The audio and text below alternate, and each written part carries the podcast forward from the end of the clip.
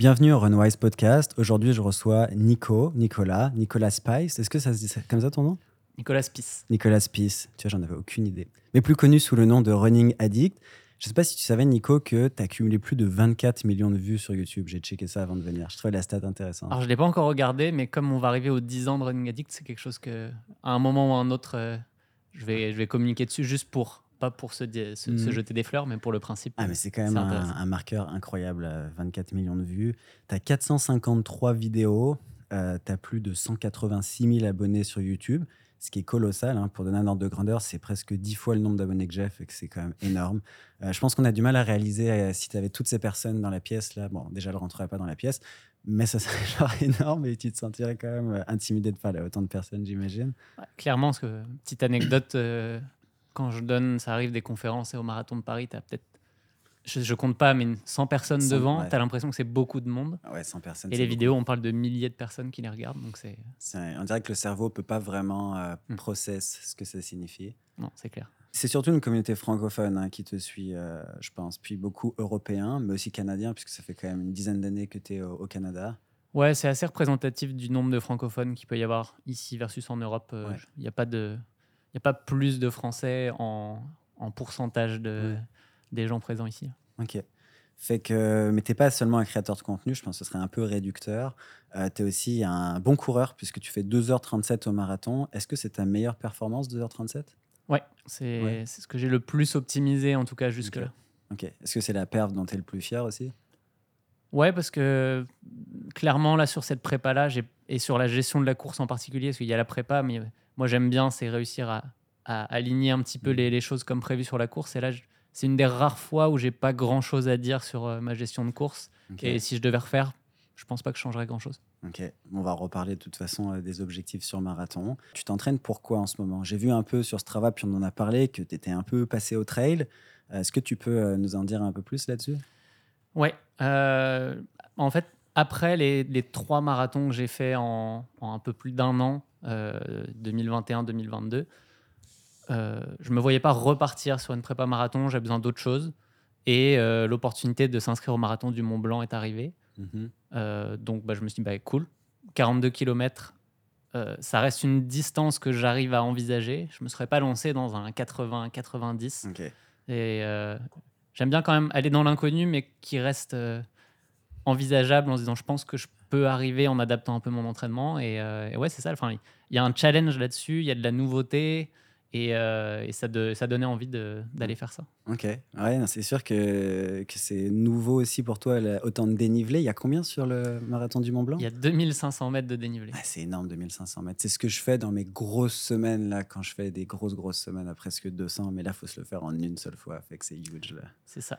Fait que j'imagine que tu as un peu changé ton entraînement. J'ai vu que tu t'es fait aider aussi par un entraîneur euh, en trail. Je me souviens plus de son nom. Ouais, Nicolas Dan, qui est aussi euh, bah, l'entraîneur euh, trail du campus. Ok, c'est aussi on- le. Ok. on a la même méthodologie, euh, mais lui m'a apporté un petit peu la, la formation en accéléré, les conseils au, au quotidien pour euh, parce que j'ai fait une mini prépa pour le trail. C'est pas mon objectif majeur de l'année, donc Ouais. euh, comme j'ai couru le marathon de Paris Ouais. en accompagnement, mais avant ça je faisais principalement en volume d'endurance plat et j'ai commencé à m'entraîner pour le trail euh, vers le 20-25 avril.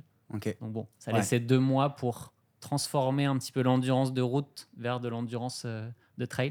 Donc il y avait quand même un challenge là-dessus aussi. Tu as fait l'inverse de Mathieu Blanchard, qui lui plus passer de la route pour aller vers son trail. Euh, Est-ce que tu aimes ça pour le moment? Ouais, c'est euh, ça fait du bien. En fait, les euh, j'ai découvert qu'on pouvait faire beaucoup de volume en une fois en trail Ouais. versus de la route où tu passes les deux heures, tu fais ça une fois dans la semaine, c'est déjà très taxant. C'est mal. ouais. Là, tu peux enchaîner des deux heures et demie le samedi, deux heures et demie le dimanche et ressortir le lundi et te dire euh, Ça va. ça va, je me sens frais. Tu dis que ça va en termes de plus euh, lésions musculaires, fatigue générale ou un peu tout? Parce que c'est vrai que la route, ça laisse beaucoup de traces euh, musculaires aussi, surtout quand tu fais du pace marathon. Bah, J'avais peur des deux en vrai. Mhm. Fatigue générale, ça passe très très bien. Parce qu'en fait, il y a tellement de variétés. Quand tu t'ennuies Mhm. pas, ça passe vite. Et je pense que psychologiquement, ça aide. Et musculairement, bah, il y a eu certaines sorties euh, qui ont laissé des traces. Mais je les ai cherchées en fait. Parce que vu Ok. que j'avais euh, 7-8 semaines pour vraiment arriver à me transformer, j'ai été faire euh, des, petites, des petites dingueries, on pourrait dire. euh, J'étais me faire des, bon, pour ceux qui connaissent Montréal, des Camillien Hood pleine balle. En descente ou en montée? En descente. Ah ouais, ça c'est le pire. Et je l'ai fait en début de.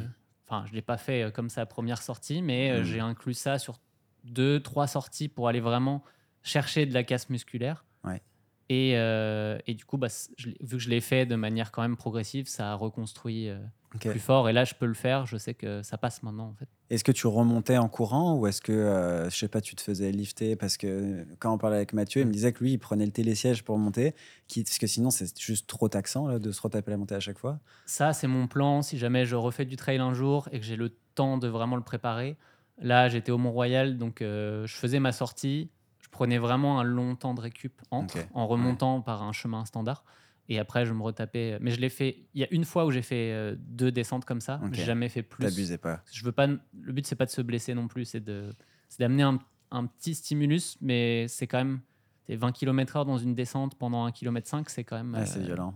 très taxant. Ouais, ouais, c'est très violent. Mais je me souviens une fois, j'ai descendu le Mont Sainte-Anne à pleine balle. J'avais aucune expérience. Alors, le Mont Sainte-Anne, pour ceux qui nous écoutent, c'est c'est une petite colline là, pour les Européens qui est pas loin de Montréal. Et euh, je pense pendant une semaine, je ne pouvais plus faire d'intensité. là. C'était terrible. Là. Je pense qu'on sous-estime un peu les descentes. Ouais, mais pour le coup, la différence entre bitume et route, c'est le jour et la nuit en fait, parce que les dommages que crée le bitume Hmm. sont énormes. Maintenant, je le vois là en faisant des descentes en trail où ça, où ça va vite, mais ça casse beaucoup moins. Euh, Peut-être aussi parce que je, je suis en fin de prépa et que j'ai Ouais. renforcé tout ça, hein, mais euh, Ouais. c'est quand même plus doux Hmm. et, euh, et plus agréable aussi que de sentir chaque pas sur le bitume en descente. Moi, je déteste ça en fait. Sentir que t'es- ta jambe frappe le sol en descente, j'aime pas cette sensation en- Ouais. sur route. Ouais, ouais. Puis non, je suis d'accord avec toi. Puis ça, ça prend une biomécanique très spéciale aussi pour, euh, pour descendre. J'ai jamais été un très bon descendeur d'ailleurs, moi, fait que j'ai pas de conseils à donner là-dessus. Je, je t'en donnerai pas non plus. ça a toujours été les montées plus euh, ma force. Fait que euh, j'aimerais bien qu'on parle un petit peu de YouTube parce que bah, c'est une activité qu'on a en commun euh, tous les deux. Euh, toi, tu as beaucoup plus d'expérience. Je pense que. Est-ce que tu as commencé vers 2016 Si mes souvenirs sont bons, c'est à peu près ça? Ouais, première vidéo, euh, les premières petites vidéos en mode euh, amateur, ça date de 2016. Donc c'est à peu près le moment, c'est un tout petit peu après ton arrivée à Montréal finalement. Ouais, je suis arrivé fin 2014. Ouais. Et en fait, c'est au moment de mon premier marathon à peu près. Je pense que j'ai fait le, j'ai commencé YouTube. C'était quoi le marathon de Montréal? Toronto. Toronto? Ok, t'es direct parti dans l'Est, dans l'Ouest, pardon. Euh, Est-ce que tu peux justement raconter bah, rapidement, pour ceux qui connaissent pas ton histoire, comment t'es venue l'idée? Surtout à l'époque, parce que je pense que juste pour rappeler à ceux qui nous écoutent, aujourd'hui, c'est plutôt admis que YouTube, c'est une super plateforme pour parler de course à pied. Des créateurs de contenu francophones et anglophones, il y en a des dizaines, si ce n'est des centaines, fait que euh, c'est établi. Mais à l'époque où tu t'es lancé en 2016, je pense qu'il n'y avait pas grand monde là qui parlait de course à pied. Donc il fallait quand même pas avoir froid aux yeux. Ça s'est passé comment J'ai même pas le souvenir en fait de s'il y avait vraiment du monde qui faisait des vidéos YouTube. Il y en avait sûrement. Il y avait Gilles Dorval, je sais pas si tu te souviens, il Ouais. faisait des petites vidéos. J'ai vu dans les commentaires quand j'ai demandé les. Il y avait Gilles Dorval et on m'a cité une autre personne, mais euh, c'est. Voilà. Mais ouais, c'est un précurseur parce qu'il était aussi euh, bah, quelqu'un qui était déjà présent en site web depuis comme Ouais. 2005-2006 quand moi j'ai commencé à courir, donc ça commence à dater un petit peu. Et, euh, mais YouTube pour moi ça a été un peu un nouveau challenge à ce moment-là. C'est j'avais le, le blog depuis trois ans et euh, j'avais envie de tester la vidéo, ça m'intéressait et, et j'ai fait, enfin je me suis acheté une GoPro à l'époque euh, et puis je me suis lancé à, à faire ça. Les premières vidéos là, on tourne avec des vraies caméras. Ouais. C'était juste une GoPro posée sur, un, sur une, une étagère. Et, euh, Ouais, ça c'est fou. Fait que le son était euh, pris avec la GoPro aussi. Ouais. Puis c'est toi qui faisais tout euh, de A à Z, j'imagine, ou tu te faisais un peu aider moi et ma copine, mais, mais c'était vraiment nous deux en mode artisanal. Parce que ta copine a une formation dans le graphisme, hein, si je me Ouais, trompe pas, c'est ça. exactement. Fait qu'elle a, elle a de l'œil pour le cadrage, pour ce genre de truc un petit peu. C'est pas ce qu'elle préfère. Aujourd'hui, elle est bien contente que, qu'on travaille avec un vidéaste, que ce soit son métier. mais, mais, oui, elle a quand même peut cet œil. aider. Ok. Fait que, euh, donc tu faisais déjà le blog. euh, donc là, tu étais encore en France à cette époque-là. Tu arrivé à Montréal. Tu- En, en réalité, le blog, il a été créé juste avant, euh, enfin, sais, fin 2013. Je dis, ça fait 10 ans. Mais il s'est pas passé grand-chose pendant la première année. Donc, euh, comme je, suis arrivé octobre 2014, c'est vraiment ici que ça a commencé à, Hmm. à grandir, en fait. Et c'est né de quoi euh, cette volonté de partager des idées, des articles, des conseils euh, sur Internet? Tu le sais un petit peu? Oui et non. Parce que à la base, euh, le blog, c'était une idée de une idée de canapé en mode bon, allez, je me lance, euh, j'ai envie de créer un blog parce que j'ai envie de parler de course à pied euh, à qui voudra bien le lire. Ouais. Et c'est juste moi qui parle de ce que je faisais, enfin, comme il en Mhm. existe des milliers. En fait, c'est Ouais. bah là, j'ai fait euh, ça cette semaine et euh, les trucs faisaient euh, 200 mots et ça, ça s'appelait article. Mais, euh, Tu parlais plus de, de tes entraînements, en fait, Ouais. finalement. Ok. Et au fur et à mesure, en fait, euh, je pense des, des commentaires, tout ça, j'ai eu quelques questions de, de gens qui me lisaient.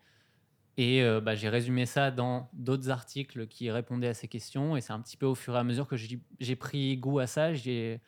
Et même pour moi, en fait, c'était Mhm. l'époque où, euh, où j'ai eu une longue période de, de stagnation. Et là, j'avais envie de, de comprendre, en fait, euh, pourquoi, comment, ça, comment marchait vraiment l'entraînement.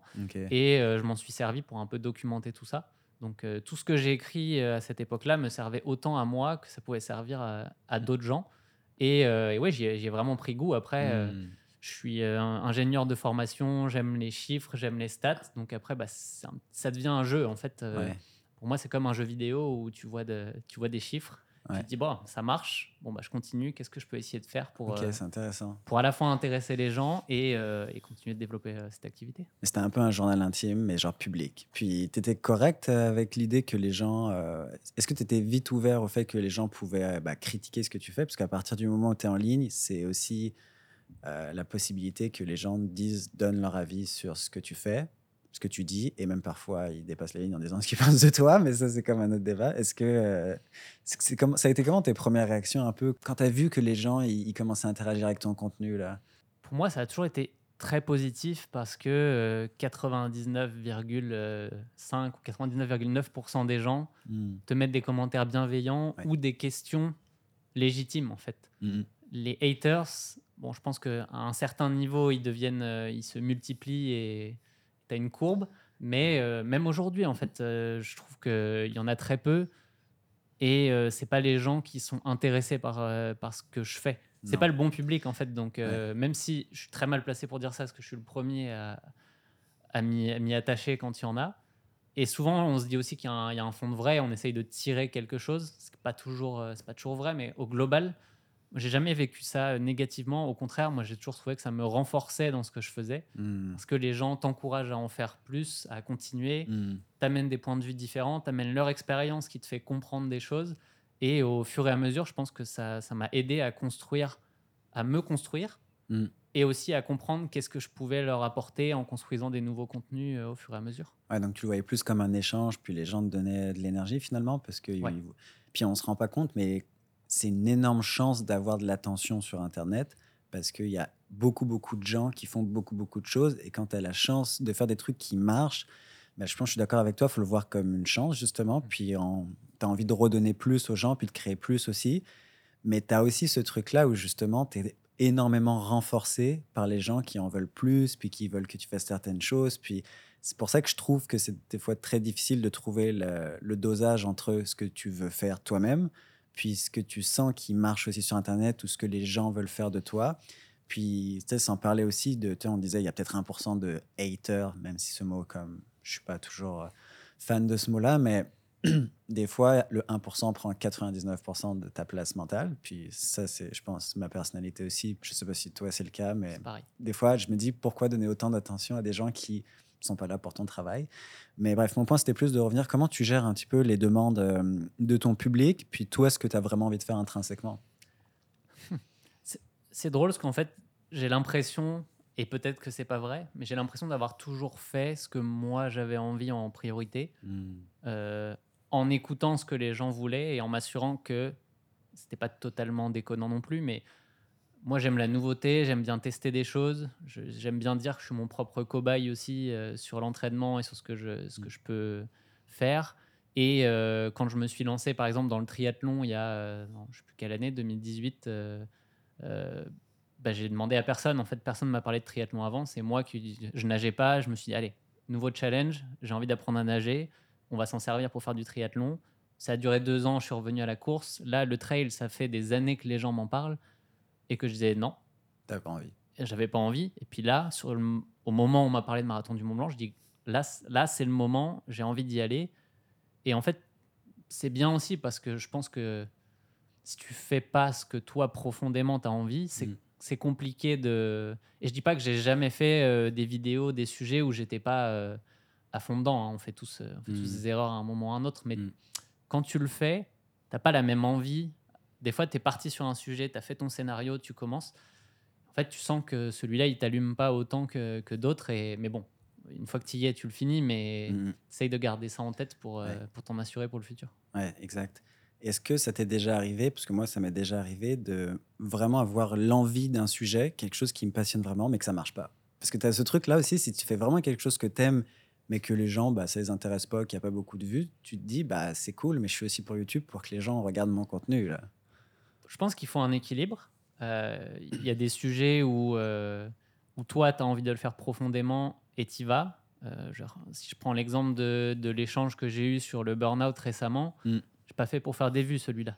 Je Ouais. l'ai fait parce que, d'une, moi, je pour moi, c'était intéressant. Je savais que les gens qui avaient suivi mon parcours euh, pendant cette période-là, ça intéresserait une partie. Et je savais aussi que ceux qui pourraient passer par euh, les mêmes étapes, ça les aiderait. Donc je me suis dit, bah, si ça fait 3000 vues, je m'en fiche si c'est 3000 vues de gens qui peuvent euh, qui en retirent quelque chose, ça me va. Hmm. Mais tu peux pas faire ça à chaque vidéo, sinon euh, il y a quand même une logique d'algorithme où Ouais. donc faut faut essayer de jouer un petit peu avec les deux. Moi j'aime bien essayer de trouver un sujet, un angle qui m'intéresse et après me poser la question euh, comment on le présente Comme on le présente. pour que ça soit euh, Mm. pour que ça attire les gens à la fois au clic Ouais. parce que ça on- on- et puis c'est- un sujet aussi on peut souvent nous nous euh, nous reprocher parfois d'être un peu pushy dans les dans les clics ou dans les miniatures de faire du, du- ce qu'on appelle du clickbait Ouais. mais c'est faut, faut comprendre que c'est comme ça que ça fonctionne quand tu arrives sur YouTube tu as 16 vidéos qui te sont proposées Hmm. si tu es, si es trop descriptif avec une miniature un peu euh, simple, je l'ai fait pendant longtemps, Hmm.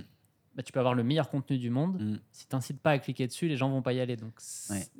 Il faut pas survendre, mais, il faut, mais si tu sous-vends, tu es sûr de, te faire. euh, Ouais, je suis d'accord avec toi. C'est comme si les gens devaient pas être déçus une fois qu'ils ont consommé le, contenu en mode oh il m'a menti sur la marchandise. Mais je suis d'accord avec toi. Puis je pense que c'est un truc pardon dont les gens se rendent pas vraiment compte, c'est le le temps qu'on met sur une vidéo. Moi aujourd'hui je fais tout tout seul. Je fais, je suis encore à l'étape où je fais le montage, où je m'occupe des caméras, où je fais euh, je fais pas la miniature. C'est le seul truc que je fais parce que je suis très mauvais pour ça. Mais sinon je fais tout. Puis une vidéo travaillée entre le script, tourner, le montage, etc. Ça peut prendre 15 heures des fois. Puis quand tu fais une vidéo de 15 heures et que tu vois qu'elle marche pas juste parce qu'elle est pas assez bien vendue, pas assez clickbait, mais c'est du clickbait positif, bah c'est frustrant. Ah, c'est ça que les gens faut qu'ils comprennent aussi. T'es comme non, c'est vraiment une bonne vidéo, je le vois, il y a un bon retour, il y a un bon taux de like aussi sur la vidéo, mais YouTube l'a pas mise en avant et ça c'est frustrant. Ouais, mais bon, ça fait partie. Pour ça, ça fait partie de l'apprentissage. Puis tu disais euh, 15 heures pour faire une vidéo. Je pense que ça va avec ce que moi j'ai comme. euh, j'ai tendance à dire que pour une minute de vidéo montée, il faut une heure de travail en moyenne. fait 15 minutes, Donc je ça pense que serait tes 15 vidéos, heures. elles sont souvent autour de 15 minutes, donc ça répond pas mal à... Ouais, puis même des fois 50 minutes. Là. Tu sais, quand je fais un vrai récap marathon, là, c'est comme une vidéo. Je sais que je peux pas en faire souvent parce que ça va me prendre deux semaines. Hmm. Fait que tu as envie que cette vidéo elle marche, mais oui, tu, tu peux jamais le savoir avant de la poster non plus. Est-ce que tu te souviens de ta première vidéo? Est-ce qu'elle est encore en ligne, ta première vidéo? J'ai rien supprimé, donc elle est forcément en ligne. Je pense que ma première vidéo, c'est le jour où j'ai acheté ma GoPro. C'était tempête de neige. Je suis parti avec ma GoPro, je fais un tour de parc Maisonneuve Mhm. et j'étais juste content euh, de courir dans la neige avec une caméra. Et ça doit être à peu près ça, la vidéo. Elle doit durer 1 minute 30 et, euh, et je, je suis sûr qu'elle est encore en ligne. Ça a été un moment de je sais pas ce que je vais faire avec ça, mais, mais je suis content de me lancer dans quelque chose en fait. Juste authentiquement, tu avais envie de partager un peu ce que tu vivais. Surtout que Montréal, c'est quand même intéressant. Là, c'est beaucoup de neige. Puis pour les Européens, c'est, nouveau. là. Ah, pour le coup, il y a deux, trois petites vidéos comme ça qui ont pas totalement de sens, mais où euh, été courir au Mont-Royal et je- juste c'est ma sortie. C'était, euh, je travaillais euh, encore à- en entreprise, donc euh, Hmm. le midi, je mets mes chaussures, je vais au Mont-Royal, je reviens. Voilà, ça c'était ce genre de vidéo où tu as juste envie de, de, de- de partager ça et euh, il n'y avait pas plus que ça. Au Puis il n'y avait pas spécialement de montage. quoi. C'était genre. Il doit y en avoir un petit peu, mais euh, c'était aussi, euh, tu sais, quand tu sais ce que c'est quand tu Mm. touches un logiciel de montage pour la première fois. euh, bon, Surtout il y a 10 ans, c'était pas les mêmes technologies, je pense.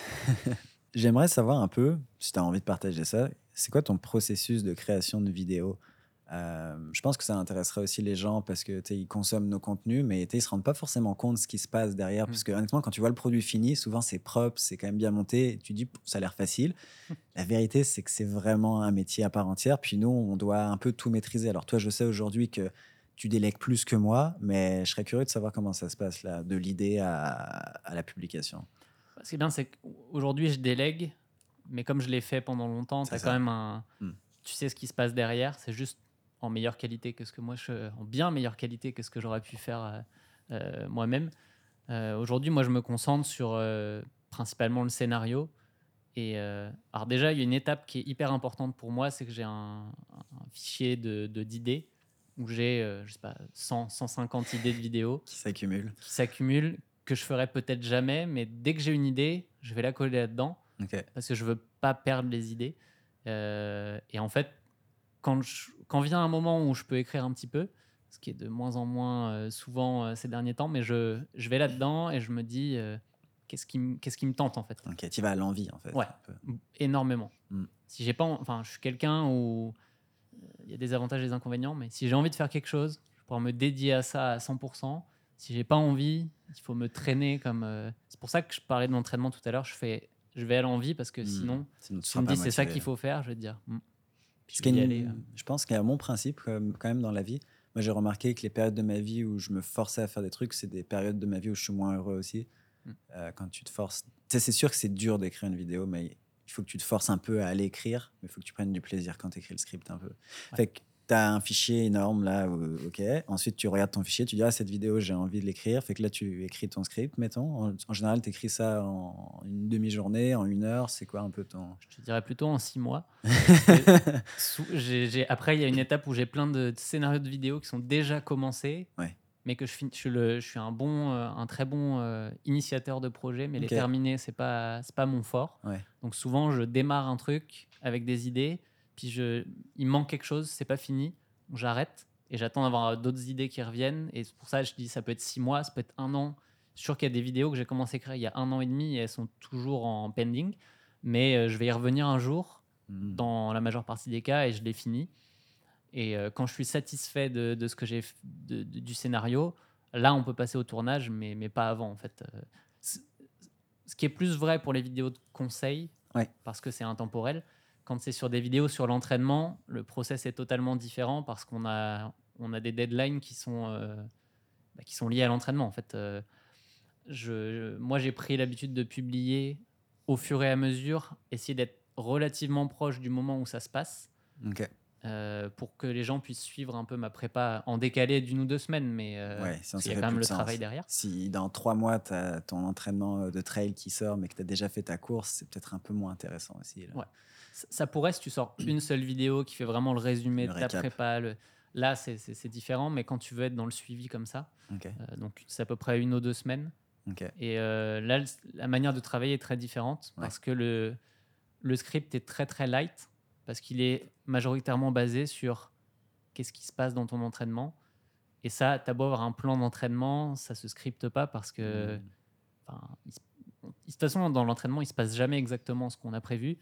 Et et les choses qui vont être intéressantes à partager, bah, c'est celles que tu n'auras pas écrites. En fait. Euh, moi, ce que j'essaye de faire, c'est que les gens puissent se, se, reconnaître dedans, de dire Ah, il lui est arrivé ça, mm. et là, ça s'est passé comme ça. Et c'est ça qui m'intéresse, c'est de montrer la vraie vie de l'entraînement de monsieur tout le monde. Même si euh, certains pourront dire Non, tu n'es pas monsieur tout le monde, mais oui, bah, ton entraînement, je pense qu'il ressemble à, au final, l'entraînement de plein de gens, parce que c'est de la course, tu vis des émotions, de la déception, de la frustration, de mmh. l'envie, de la, de la, réussite. Enfin, je pense qu'honnêtement, si tu résumes aux émotions, on vit tous un peu les mêmes à l'entraînement, dans des proportions différentes, probablement.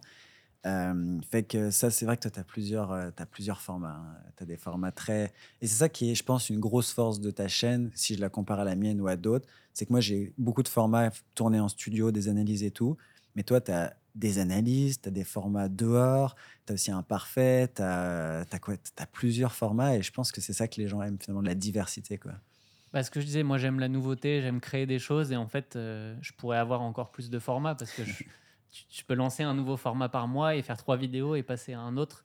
Donc c'est un avantage parce qu'il y a de la diversité, mais ça peut aussi être euh, partir dans tous les sens et, mm. euh, et comme je disais, pas finir un, une vidéo, pas finir un format je suis pas un, finisseur en fait. Euh, J'ai besoin de quelqu'un en face. C'est pour ça que avec le mon vidéaste, ça fonctionne bien parce que lui est cette personne qui va pouvoir. euh, Cadrer, structurer, dire ah, Nico, là, on a presque fini cette vidéo, ce serait dommage de la laisser de côté et tout. Moi, je suis un peu comme toi, j'adore les premiers 30% là où je commence à créer le truc. Puis dès que je suis comme, OK, il faut faire tout le montage, faut faire.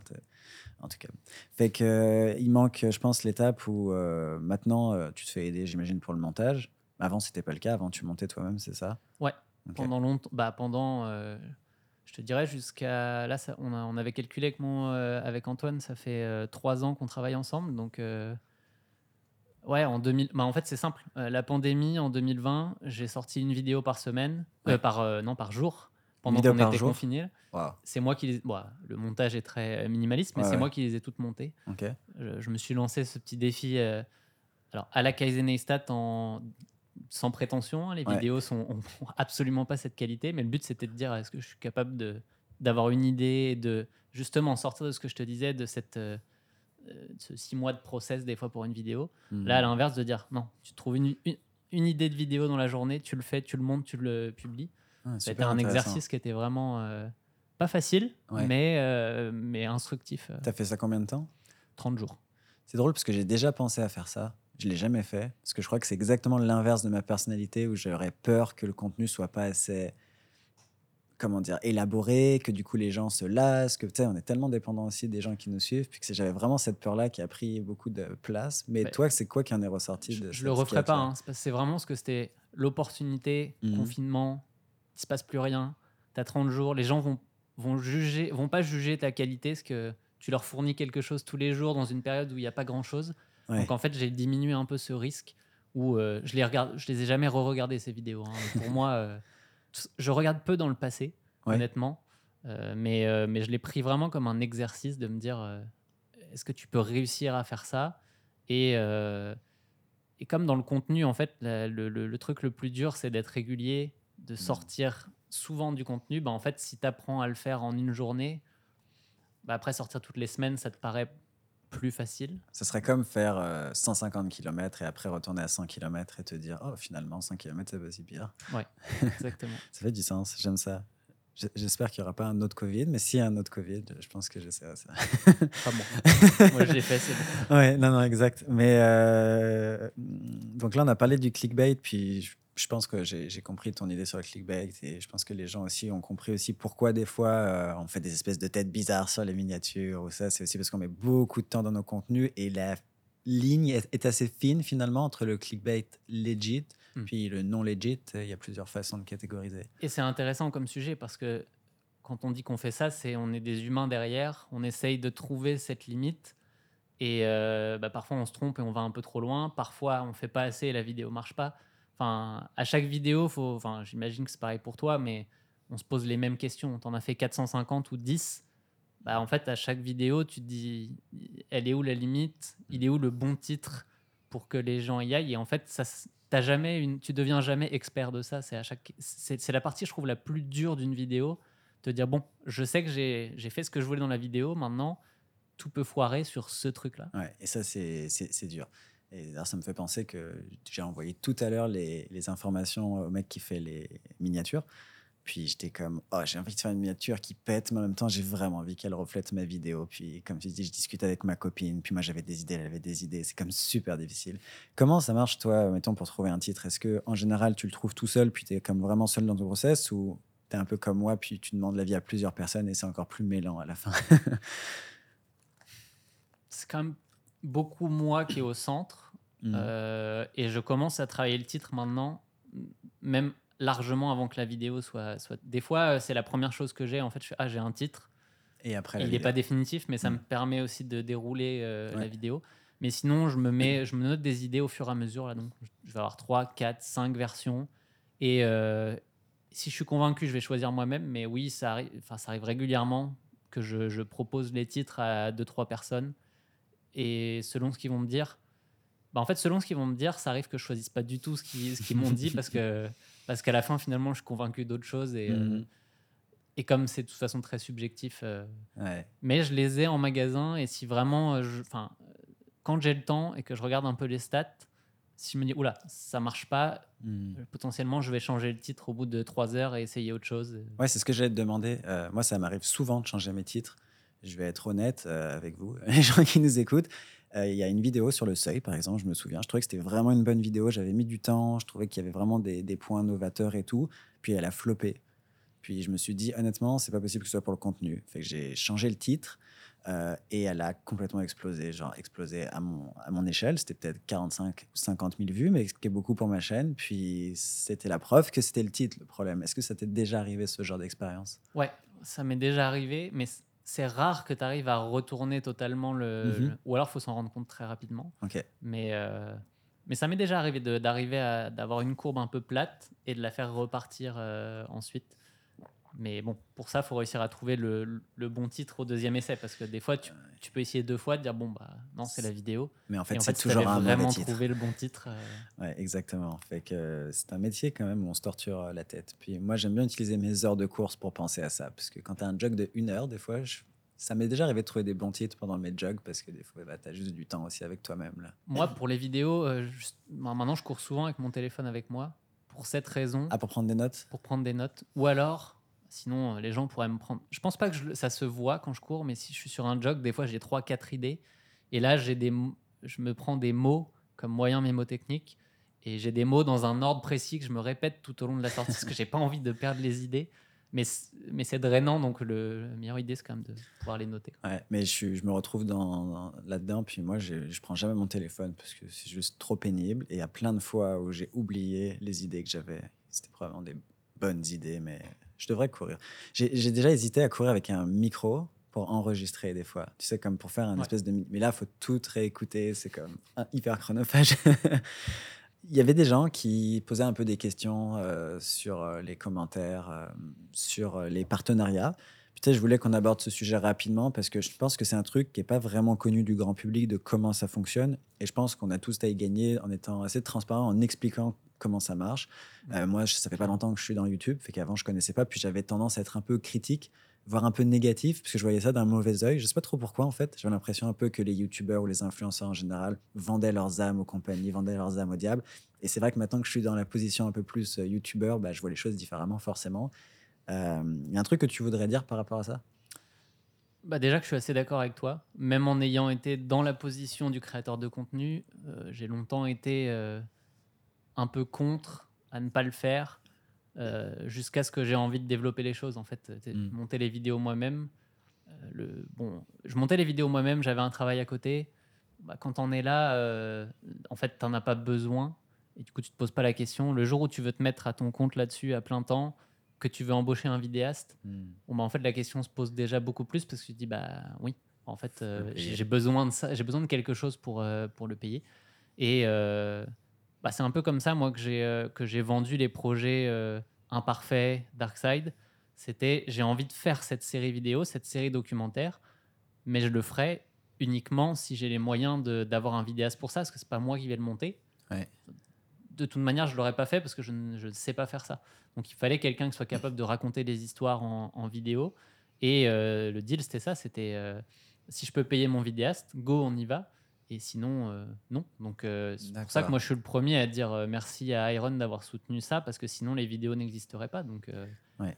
là, c'est du, sponsoring qui, moi, a un- vraiment un intérêt pour tout le monde, parce que les gens peuvent en retirer du contenu qui va les, euh, les inspirer. Donc c'est le, le partenaire et le moyen au final, c'est ça qu'il faut voir. Ouais. Je pense aussi les gens, ce qu'ils aiment pas, puis je pense qu'on le fait pas de toute façon tous les deux, mais c'est quand tu travailles avec un partenaire euh, auquel tu crois pas. Sais, mettons, tu commences à vendre des produits qui marchent pas, ou près, bon, des fois il y a même des arnaques, enfin tout ce genre de trucs. Ouais. Mais toi, de ce que j'ai vu de tes vidéos, c'était toujours dans- avec des marques qui sont très pertinentes par rapport à ton sport. Tu vois, moi récemment, j'ai fait un- un- une sponsor avec HelloFresh. Mhm. Bah, en fait, nous, ça faisait deux ans qu'on consommait HelloFresh. Qui, c'est le gros hasard qui fait que HelloFresh nous a demandé est-ce que vous voulez faire un partenariat? Pourquoi on le ferait pas, sachant qu'on trouve leurs produits vraiment cool? Par contre, si c'était une autre marque qui nous avait un peu déçus et qu'on le faisait quand même, là, je pense que c'est pas euh, super responsable par rapport à ton audience. Clairement. Est-ce que tu vois les choses de cette façon ou- Oui, parce que enfin, ce que les gens voient pas, c'est que quand tu passes les 100 000 abonnés ou ce genre de choses, en fait, tu en reçois toutes les semaines, voire plusieurs fois par semaine, des, Hmm. des propositions, de ce que j'appelle de partenariat à la con. Hmm. Enfin, il y a, y. Il y, a- il y a différents degrés, mais il y a des trucs. Tu, ouvres le mail, ça te prend trois secondes pour le supprimer, parce que tu dis au revoir. Ouais. Il y en a, tu creuses un petit peu sur ce que c'est, parce que tu dis bon, pourquoi pas? Et après, tu vas pas, parce que tu dis bon, en réalité, comme tu disais tout à l'heure, j'utiliserai pas ça, donc moi, je vais pas me sentir spécialement à l'aise à, à en parler.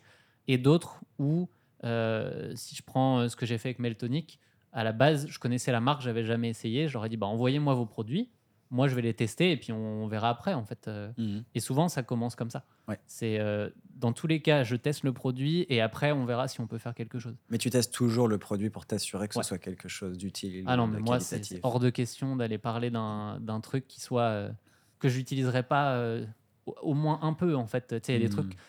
Tu vas dire oui, ça, ça, ça se devient pas. Je vais pas te vendre ça comme euh, c'est le truc miracle. mais si je prends un exemple, les bottes de pressothérapie, Mm. je vais pas, je suis pas non plus à dire que c'est le truc qui change ma pratique. Mais euh, après mes sorties longues le dimanche, je suis bien content de me mettre dans mon canapé, dans mes bottes. Ça a au moins un effet euh, Mm. massant euh, et de, de relaxation. Ouais. Après, euh, est-ce que ça a plus Je sais pas, mais en tout cas, c'est quelque chose que je suis capable de parler parce que je l'utilise en fait. Oui, puis tu dis en fait ton ressenti, t'es pas en train de mentir en disant en achetant ces bottes-là, vous allez gagner 3% de performance sur votre prochain marathon. Là, ce serait un problème. Mais pour avoir essayé les bottes de pressothérapie euh, chez un ami, moi j'adore ça, honnêtement, les bottes de pressothérapie. Si demain, quelqu'un me dit est-ce que tu veux? Bah oui, je veux, c'est sûr et certain. Est-ce que tu as, je sais pas, est-ce que tu as une anecdote sur le pire partenariat qu'on t'ait proposé et que t'es refusé ou comme un mail que tu as supprimé en 3 secondes? Est-ce que tu as déjà des trucs un peu grotesques qu'on te propose? En fait, je pense qu'il y en a plein, mais je les retiens pas. Ouais. Par contre, ce que je retiens, c'est. On parlait, c'est de créer du contenu, de pas se tromper de comment tu le fais. Un des derniers que j'ai fait, euh, une des dernières vidéos, bah, enfin, ça date du mois de mars maintenant, c'était sur euh, partenariat avec Meltonic, Mm. mais que j'ai été collé sur un scénario de vidéo que j'avais depuis longtemps, qui était sur euh, l'eau, l'hyponatrémie, bref, un sujet que j'avais prévu. Et je me suis dit, ah, mais ça, ça colle bien. Ouais. Je vais essayer de le faire intelligemment et de les intégrer dedans. Mm. Et en fait, soit je l'ai trop bien fait et du coup, en fait, on m'a dit que la vidéo avait été créée 100% pour ça. Et moi, je me suis, euh, j'étais, j'étais sur, sur le cul à ce moment-là. Je me suis dit merde. Soit je l'ai trop bien fait et les gens l'ont interprété comme tout a été fait pour faire de la publicité du produit, soit j'ai plus de soi. Oui, c'est parce qu'en fait, c'est la seule possibilité, je crois. Ouais, mais en fait, c'est- Et- c'est c'est dur parce que quand toi, tu es 100% honnête dans ton process, Oui. tu t'imagines pas avoir ça comme retour. Et je peux le comprendre parce que quand tu connais pas, tu peux te dire, ouais, bah ça, il y a une pub dedans, donc potentiellement tout.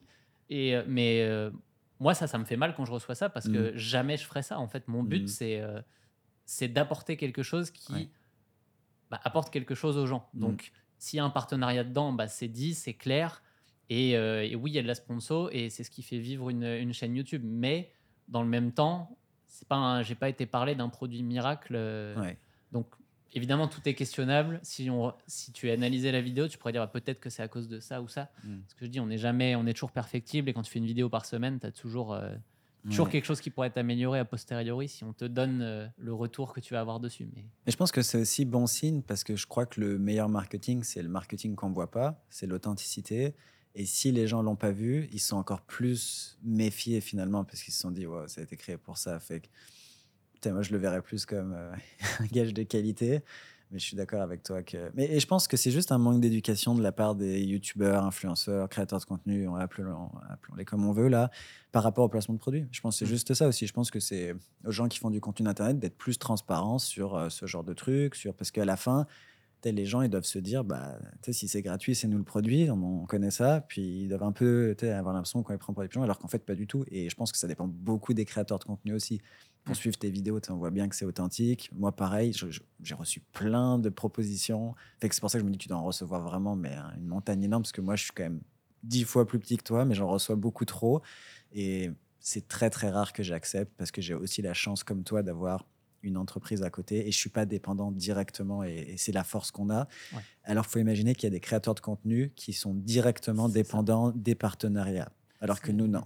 c'est difficile de, de reprocher ça aussi parce que en effet, Mm. ben, ce- moi, ce que je trouve un des problèmes d'Internet aujourd'hui, c'est que ça a toujours été gratuit Et du coup, tout le monde s'imagine que c'est normal, que c'est comme ça Ouais, et vrai. que. Si tu. En fait, je l'ai déjà testé. Si tu mets un Patreon ou un, euh, un Tipeee à côté pour que les gens. euh, Ça marche dans certains domaines euh, scientifiques ou. euh, Très de niche aussi, des fois. très- ouais, mais euh, moi je l'ai fait en fait. je pense qu'il est monté à peut-être 50 euros par mois. Waouh. Et là, tu te dis, bon, Tu peux payer un monteur avec ça. Ouais, tu fais pas grand chose avec. Et la pub de YouTube, on peut être transparent là-dessus. moi, je pense que les meilleurs mois, je suis monté à 2500 dollars canadiens. Ça fait du C'est les meilleurs mois et il y, a beaucoup- y a du contenu qui est publié. hein, donc, euh, faut faire des formats longs. des formats de podcast rapportent un peu plus. Mais moi, pareil, je suis monté à peu près pareil que toi, peut-être 2000 euh, sur les plus gros mois, mais c'est exceptionnel quand il y a Mm. beaucoup de vues. Mais en fait, si demain, euh, il y a un problème, une vidéo qui est démonétisée ou quoi que ce soit, on perd tout cet argent, fait qu'on ne peut pas compter vraiment sur YouTube. Ou alors, tu as des millions de vues et des millions d'abonnés, et là, c'est autre chose. Mm. Mais on Sortir parle de de course à pied, là, C'est euh, c'est compliqué. Euh, j'avais quand même une question sur comment tu gères les commentaires négatifs, parce qu'on en a tous. À partir du moment où tu t'exploses, pardon, tu t'exposes au public, bah, tu as forcément des gens qui vont avoir passé une mauvaise journée. Des fois, c'est juste ça. S'ils ont passé une mauvaise journée, ta tête ce jour-là, elle leur revient pas, et boum, ils balancent un truc. Euh, moi, je sais qu'au début, c'était dur. euh, parce que tu arrives un petit peu innocent sur YouTube, tu te dis ça va être trop cool, puis là tu te rends compte que des fois tu as des commentaires négatifs, puis je pense tous les deux on en a quand même relativement peu, on n'est pas dans un truc très clivant, c'est de la course à pied là. Euh, mais j'ai vite compris qu'il fallait que je me protège aussi. Euh, au début, j'ai un peu pris l'extrême en mode euh, c'est tous des cons ceux qui me critiquent. Puis après, tu te rends vite compte que bah non, c'est pas tous des cons. C'est peut-être des fois des cons, mais c'est des fois qui ont raison. Des fois, il y a des bons trucs à prendre. Mais quand tu commences à te dire qu'il y a des bons trucs à prendre, tu te remets en question. Puis des fois, c'est pas nécessairement positif. Toi, après 10 ans de YouTube, c'est quoi un peu euh, ton état d'esprit là-dessus? Le problème, c'est que c'est toujours un problème. Ouais. C'est que je suis quelqu'un qui me remet énormément en question et je pense que c'est une qualité parce que ça permet d'avancer. Mais comme toute qualité, tu as, un défaut qui est lié et trop se remettre en question, ça, parfois c'est dur mentalement. Et, et en fait, à chaque commentaire, je prends chaque commentaire de la même manière quasiment. Donc, si j'ai 90 commentaires positifs, 10 ans après, ils me font toujours le même effet. C'est Mm. toujours aussi euh, plaisant de se dire qu'en face, tu as des vrais gens. Parce que Mm. les- on parlait des nombres tout à l'heure, mais là, tu as un commentaire, c'est une personne qui a Mm. pris le temps de t'écrire. C'est fou en vrai. Et c'est toujours aussi agréable de les lire. hein. Pour moi, je ne loupe pas un commentaire sur une Mm. vidéo. Tu les lis encore toi-même? Ouais. Ouais. J'y réponds moi-même. Ouais. Et sauf dans le cas où vraiment, je sens que là, c'est justement une vidéo où il y a où il y a des commentaires un peu euh, où le sujet a amené des commentaires négatifs. Ça m'est arrivé sur deux trois vidéos de dire bon, j'arrête de lire. Ouais, c'est trop euh, euh, dur pour la santé mentale. Ouais. Mais euh, enfin, ça arrive très très rarement. Mm. Et euh, mais tu sais, je parlais de remise en question. Et comme tu le disais, il y a souvent il y a quand même quelque chose que tu peux aller en tirer. Pas toujours. Non. Mais euh, c'est pas vrai qu'on fait tout bien. Mm. Et, euh, et des fois, en fait, on peut dire quelque chose et pas se rendre compte de la manière où ça va, ça va être interprété et là se dire ah bon, je peux pas le changer, c'est une vidéo, mais euh, je prends ça en compte et j'essaye de l'intégrer pour le futur. Mm. Mais bon, un, tu publies beaucoup de contenu, tu es là, tu t'exposes, tu feras forcément ce genre d'erreur là, faut l'accepter aussi. Et euh, le but, c'est d'en faire le, le- moins possible et d'essayer de les anticiper. Mais on ne sera jamais parfait sur tout ça. Non, c'est ça.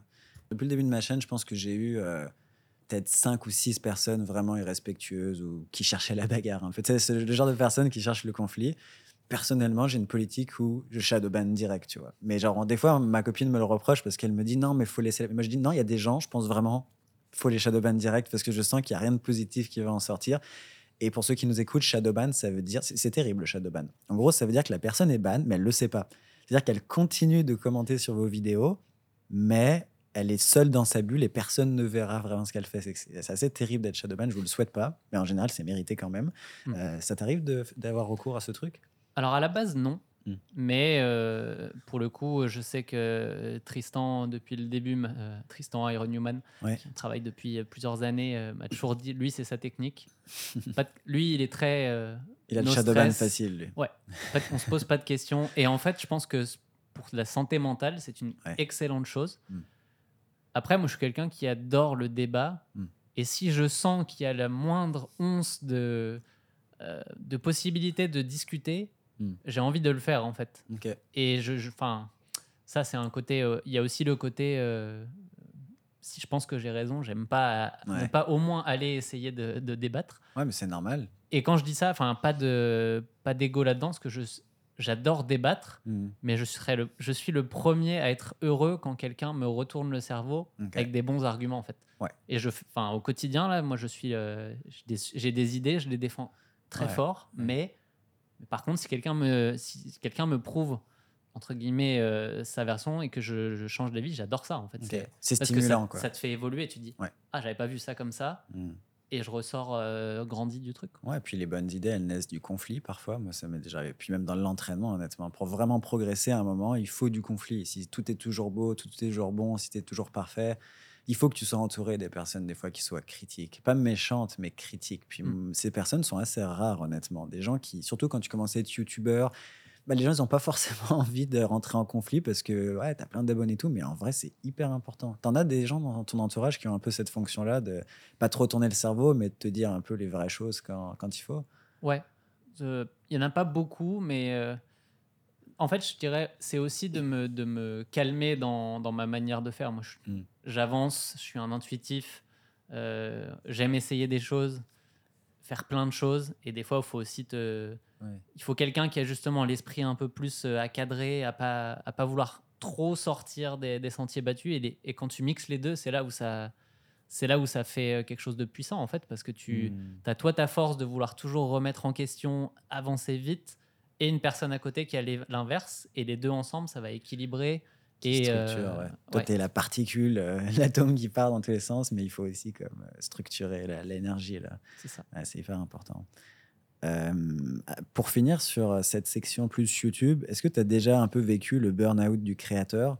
Burn-out du créateur, on pourrait le définir par bah, une espèce de démotivation, puis de fatigue assez chronique là, de la création de contenu qui peut être très euh, difficile mentalement parce que premièrement, tu dépends d'une audience, donc c'est quelque chose d'assez stressant de dépendre d'autres gens, et c'est illimité. Tu peux produire toujours plus, toujours mieux, toujours plus long, etc. etc.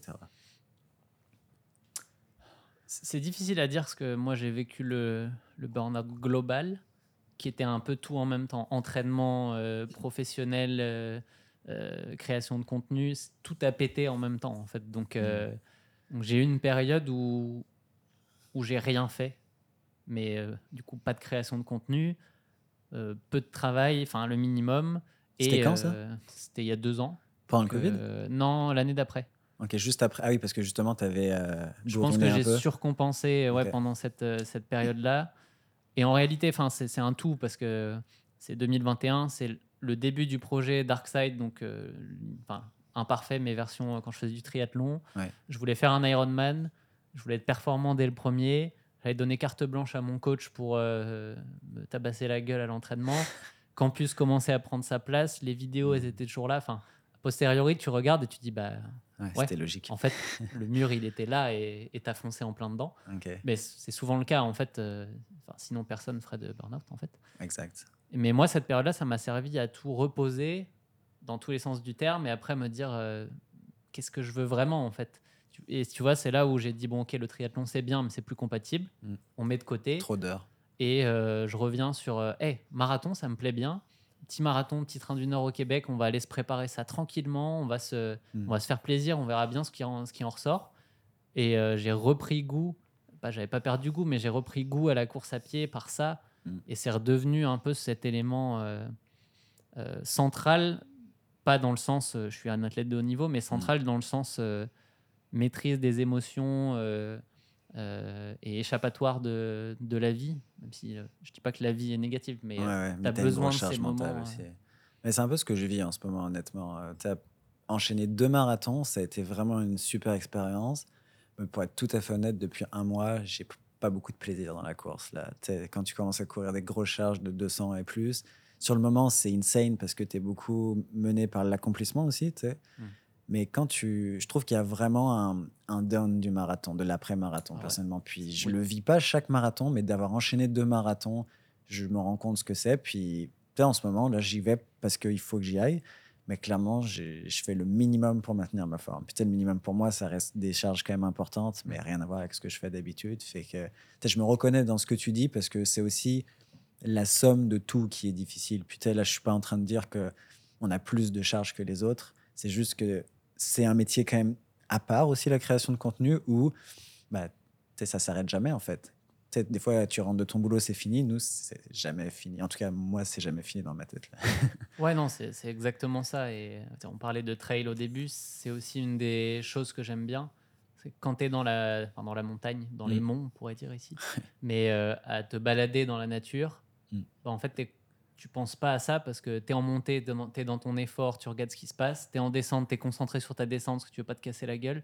Il s'est passé trois heures, tu le fais avec du monde, et en fait, à la fin, tu as passé une demi-journée euh, à faire ça. Et là, en fait, c'est les seuls moments où j'oublie vraiment. Avec, enfin, j'ai d'autres activités comme euh, regarder la F1 ou un truc comme ça où, où tu poses ton cerveau et c'est à ça que ça me sert. Mais c'est dur en fait de poser son cerveau quand euh, quand tu as tous ces trucs en tête qui reviennent constamment. Et le piège, enfin moi, le, moment où vraiment ça enfin le, moment où le burn-out s'est caractérisé, c'est quand tu y penses, mais vraiment 100% du temps, encore le soir, limite la nuit en rêve et tu te réveilles avec cette impression de j'ai pas dormi et je suis toujours dans les mêmes sujets que j'étais la veille au soir. Enfin, et que c'est un cercle qui ne s'arrête plus en fait. Il y a des études intéressantes en psychologie qui montrent que le désengagement, c'est un des facteurs protecteurs du burn-out, c'est-à-dire pouvoir se désengager par la pensée de son activité. Et c'est pour ça que les gens qui ont plusieurs passions, ils sont un peu plus protégés du burn-out parce que c'est les vases communicants aussi. Hmm. Quand tu cours pas, tu sais, moi par exemple, j'adore jouer aux jeux vidéo, c'est une passion que j'ai. Puis c'est le seul truc qui vraiment fait que je ne pense plus à la création de contenu ou à tous les trucs en, en lien avec mon entreprise et tout, tu vois.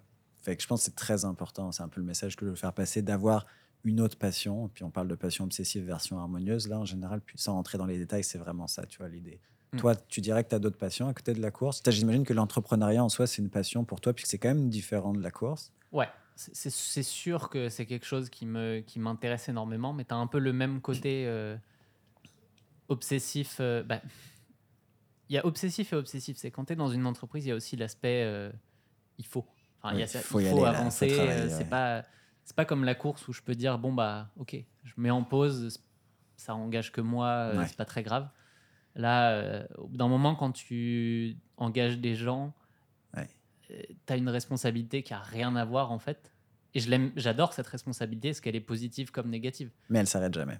Mais chaque moment, tu es toujours en train de te dire comment je m'assure que ça avance et que ça continue de croître aussi parce que tu veux pas entre guillemets licencier des gens ou si c'est même pas forcément des salariés, tu veux pas genre avoir à, à ne plus payer certaines personnes et tout. Moi, c'est un peu ça qui me stresse des fois. Je me dis, bah, il faut que ça continue de croître parce que là, j'ai engagé une nouvelle personne qui gère le compte Instagram. Puis j'ai envie que ces gens-là soient bien payés. Puis c'est énormément de stress. Là. Je pense que c'était un métier auquel on n'était pas préparé aussi. Ouais. Toi, tu es ingénieur, moi, je suis en psychologie. ça n'a rien à voir avec. Euh, on n'a pas fait une école de commerce, on n'a pas fait ce genre d'études-là. Non, c'est clair. Enfin, la formation sur le tas. Et, euh, et, tu fais avec tes qualités, tes défauts et tu essayes d'avancer. Et, mhm. enfin, et dans la, enfin, moi, ce que ça m'a appris, c'est que dans tous les cas, ce que j'adore en fait de tout ça, c'est juste enfin, la psychologie, ce que j'aime bien comprendre les gens, leurs forces, leurs faiblesses, comment tu les fais travailler ensemble. Et ça, ça il faut connaître les tiennes pour ça aussi. Et euh, apprendre à vivre avec, enfin à vivre avec et à progresser avec. Et en fait, mhm. c'est hyper intéressant de se rendre compte que, bah, c'est ce qu'on dit souvent. Euh, euh, seul tu vas plus vite, ensemble tu vas plus loin. Mais en fait, on a tous des qualités et des défauts, point. Il n'y a personne qui a toutes les qualités et tous les défauts, c'est juste qu'on on les place un peu différemment. Et quand tu prends des profils différents, bah, tu arrives à avoir une, quelque chose qui est harmonieux et qui fait avancer, mais tellement, tellement plus, vite. et sereinement aussi, parce que tu es tout seul, c'est bien gentil, mais tu as tout qui avance dans ta tête. Et euh, Ah, puis tu délègues du travail, mais ce que tu oublies, c'est que tu délègues une charge mentale énorme. Si je te prends l'exemple, je te parlais d'Instagram. Pour moi, c'était un énorme pas, mais j'ai dit, c'est bon, c'est plus moi qui gère Instagram. J'aime pas gérer Instagram. depuis le début, c'est dit, je, j'adore YouTube parce que on va vraiment dans les idées, c'est quand même quelque chose de recherché. Je dis pas qu'Instagram, c'est pas recherché et tout, c'est juste du contenu qui est totalement différent. Puis je me sens pas du tout créateur de contenu Instagram. Du coup, je dis, OK, ça va être Arthur qui va le faire. Puis, waouh, la charge mentale en moins quand c'est plus toi qui, qui gère le calendrier de publication, c'est plus toi qui. Ça, paraît rien là de faire un petit post sur Insta, mais en fait, si, c'est beaucoup. Tu veux que ce soit bien fait, c'est bref, c'est très cool de déléguer, de pouvoir déléguer surtout. Ouais, quand tu as trouvé les bonnes personnes ou où tu sais que tu as aussi des gens qui aiment faire ça derrière. Ouais. Bah, en fait, moi, ce que- moi c'est drôle ce que, ce que ça m'a appris aussi, c'est que les trucs que moi j'aime pas faire, ça veut pas dire que quelqu'un d'autre va pas adorer Non, faire Au ça. contraire. J'ai longtemps été en mode, euh, ben ça je peux pas le déléguer parce que j'aime pas ça, je vais quand même pas donner ça à quelqu'un d'autre. Ah, tu voyais ça comme dégradant, en fait, presque, de donner cette tâche-là, alors qu'en fait, c'est juste toi qui l'aimais pas. Ouais, et à l'inverse, euh, moi je, je suis un créatif, j'ai des idées. Tu dis à quelqu'un qui est vraiment un Mm. faiseur et tu dis, eh bon, allez, donne les idées, tu vas lui faire peur et puis. euh, Ou et même de fait- passer derrière la caméra. Et Ouais. La plupart des gens me disent, je sais pas comment tu fais pour parler à une caméra. Et c'est vrai, hein. Les premières vidéos que tu as faites, tu te dis, mais qu'est-ce que je fais tout seul en train de parler à un objet en face de moi? Ça fait aucun sens. Et en fait, ça- au bout de 10-20 vidéos, bah, ça devient naturel C'est pour ça que je les ai laissés moi sur la chaîne, c'est- c'est pour que bah, ouais. déjà tout le monde puisse les voir. Hmm. Parce que quand on me dit, ah, mais t'es à l'aise à la caméra, bah, allez regarder les premières Ouais. vidéos, vous verrez si j'étais C'est pas naturel, là. Les vidéos duraient 1 minute 30 et c'était moi tout rigide. Euh, devant, euh, qui te reprend trois fois. C'est drôle que tu parles de ça parce que euh, je pense qu'il y a deux jours, je suis retombé sur la vidéo, ma première vidéo filmée à la GoPro aussi, euh, où je suis dans la cuisine. Il y a le mur tout dégueu derrière, ça fait aucun sens. Puis je, je parle à la caméra comme ça et c'est. C'est cringe, c'est gênant. Tu sais, tu sens que je suis stressé. Puis cette vidéo, je l'ai upload sur mon YouTube perso juste pour jamais qu'elle s'oublie. Mais elle est pas, on peut pas la voir en public parce que je l'ai jamais publiée, évidemment, ça faisait aucun sens. Et, euh, et je pense que quand je reverrai ça dans 4 ou 5 ans, c'est juste des énormes barres en fait. Parce que je trouve ça vraiment drôle de te voir aussi nul les premières fois, puis de voir le progrès aussi derrière. Quoi. Ouais, clairement. Fait que là, j'aimerais qu'on passe aux questions en rafale. Fait que l'idée, c'est assez simple. Je te pose des questions, puis tu essayes de répondre assez euh, vite, euh, assez concis euh, à ces questions. Première question de quelle vidéo es-tu le plus fier? La vidéo du marathon de Berlin. Parce que c'est une des rares vidéos que je peux aller re-regarder moi-même et que je revis les émotions de ma course vraiment à 100%. Et euh, ouais, c'est à date, c'est mon meilleur souvenir. C'était ton récap de course un peu? Ouais, mais récap avec les, images de l'intérieur. Ah, Du cool. coup, je veux me rappeler ce que c'est, ce, cette course bi- bien menée. Ouais. Quand je regarde ça, je me dis, ah oui, il y avait ça, ça et ça. Je, ça va me servir pour le futur aussi, là, pour mes prochaines courses. Ah, C'est vrai que quand je regarde des, coupes- des, des- des vidéos récap, des fois, je me rappelle des, des erreurs que je faisais ou des trucs comme ça. La plus grande leçon en course à pied que tu as tirée euh, de campus? Euh, suivre une méthode, en fait, euh, quelle qu'elle soit, mais se, se coller à quelque chose et à le suivre de semaine en semaine sans se poser la question. Euh, moi, franchement, au début, j'avais des doutes que je sois capable de progresser de prépa en prépa en suivant, euh, en suivant ça, adapté un peu à mon volume, évidemment. Mais, euh, mais ça, ça a marché et ça m'a apporté la- ce côté rigueur que je pouvais avoir avec un coach. Mm. Bah, en fait, le de l'avoir dans un programme écrit, ça a eu le même effet sur moi sur non, il faut que je coche mes cases, il faut que je fasse mes séances. Ce qui est difficile quand c'est juste toi avec toi, Ouais. que tu es capable de, de- de discuter tes, Ouais. tes décisions au final. Ok. Ta plus belle performance à tes yeux? Clairement, le... en fait, il y en a deux, je dirais le 2h37 au marathon parce que c'est la plus aboutie et le 1h13 au semi cet hiver parce que c'est la plus inattendue où Hmm. euh, l'hiver avait été très compliqué, il n'y a rien qui marchait. Et ce jour-là, la perf est sortie de nulle part et ça a Mhm. été un plaisir toute la course. Enfin, c'est le, le- le truc que tu ne comprends pas a posteriori, mais qui est tellement agréable à vivre que. Ouais. Ouais, c'est vrai que c'est quand tu es surpris par ta performance, c'est des beaux souvenirs. La course qui t'a le plus frustré? Le 10 km de Valence? Je, je suis tr- je suis très dans du, dans du récent parce que c'est ce que. je- Mm. je- encore une fois, je regarde peu dans le passé euh, lointain, mais le 10 km de Valence. euh, euh, bah déjà au départ, euh, quand tu te prends euh, le, le départ chaotique qu'il y a eu ce jour-là et que tu Mm. perds 15 secondes sur juste le départ sur un 10 km, ça fait mal. Ouais. Et anyway, ce jour-là, j'étais pas là. Quoi. Les, les jambes répondaient pas, ça avançait pas comme je voulais. Ça, ça a duré 35 minutes, mais ça a été un calvaire toute la course. Je, je me suis jamais senti dedans. Et, et ça, c'est c'est pas agréable. Quoi. Mm, ouais. Ta distance de compétition favorite J'adore le marathon, mais le semi est quand même une distance que je trouve très agréable. En termes de, de- de vitesse de course, d'intensité, c'est le confortablement difficile, mais qui, euh, qui fait que tu, tu cruises en fait euh, à Ouais. cette allure-là. Ouais, Je suis d'accord, le semi, c'est sous-estimé comme distance. Le chrono rêvé que tu aimerais atteindre en course à pied? Si j'arrive à tout mettre en place, le, sub 2h30 au marathon, j'aimerais C'est- bien y arriver. Ça, c'est beau, sub de 30. ouais. Mais c'est pas gagné. bah, t'es jeune encore là pour le marathon. Parce que quand tu vois que les meilleurs ont proche de 40, voire. Il y a même un gars qui a fait le standard olympique à 42 ans euh, au dernier JO. Je crois pas que t'es 42 ans là. T'as le temps. Euh, ok, j'aimerais qu'on parle un peu plus du coaching en ligne. Puis là, c'est intéressant parce que toi, tu as Campus, qui est une plateforme euh, en ligne qui donne des plans d'entraînement, qui est personnalisé quand même. Euh, puis moi, je fais du coaching personnalisé euh, one and one, qui est Mm. quand même très différent. Mais il y a des différences, mais il y a aussi des points communs. Puis je pense que les gens sont intéressés euh, qu'on parle de nos plateformes différentes parce que justement, on s'adresse pas au même type de personnes. Euh, ça fait pas les mêmes choses. Puis souvent, les gens ont tendance un petit peu à hiérarchiser. Ça, c'est mieux, ça, c'est moins bien. Ouais. Alors qu'en fait, je pense, puis on est d'accord là-dessus, que c'est juste différent. Est-ce que tu peux expliquer pour ceux qui connaissent pas, c'est quoi Campus Coach, même si je sais que beaucoup de gens connaissent? Bah, L'idée de base, si je reprends, si on revient sur Running Addict, je donnais des conseils. euh, on m'a dit oui, mais ok, euh, donne-nous des plans d'entraînement. Je me suis mis dans, le, dans, dans la peau d'essayer de créer des plans d'entraînement PDF. Euh, je l'ai fait. Je pense avoir amélioré deux, trois trucs sur ce qui existait, notamment dans les conseils du coach, essayer de donner un peu, d'humaniser ça et de vraiment apporter les petits, les petits conseils au quotidien.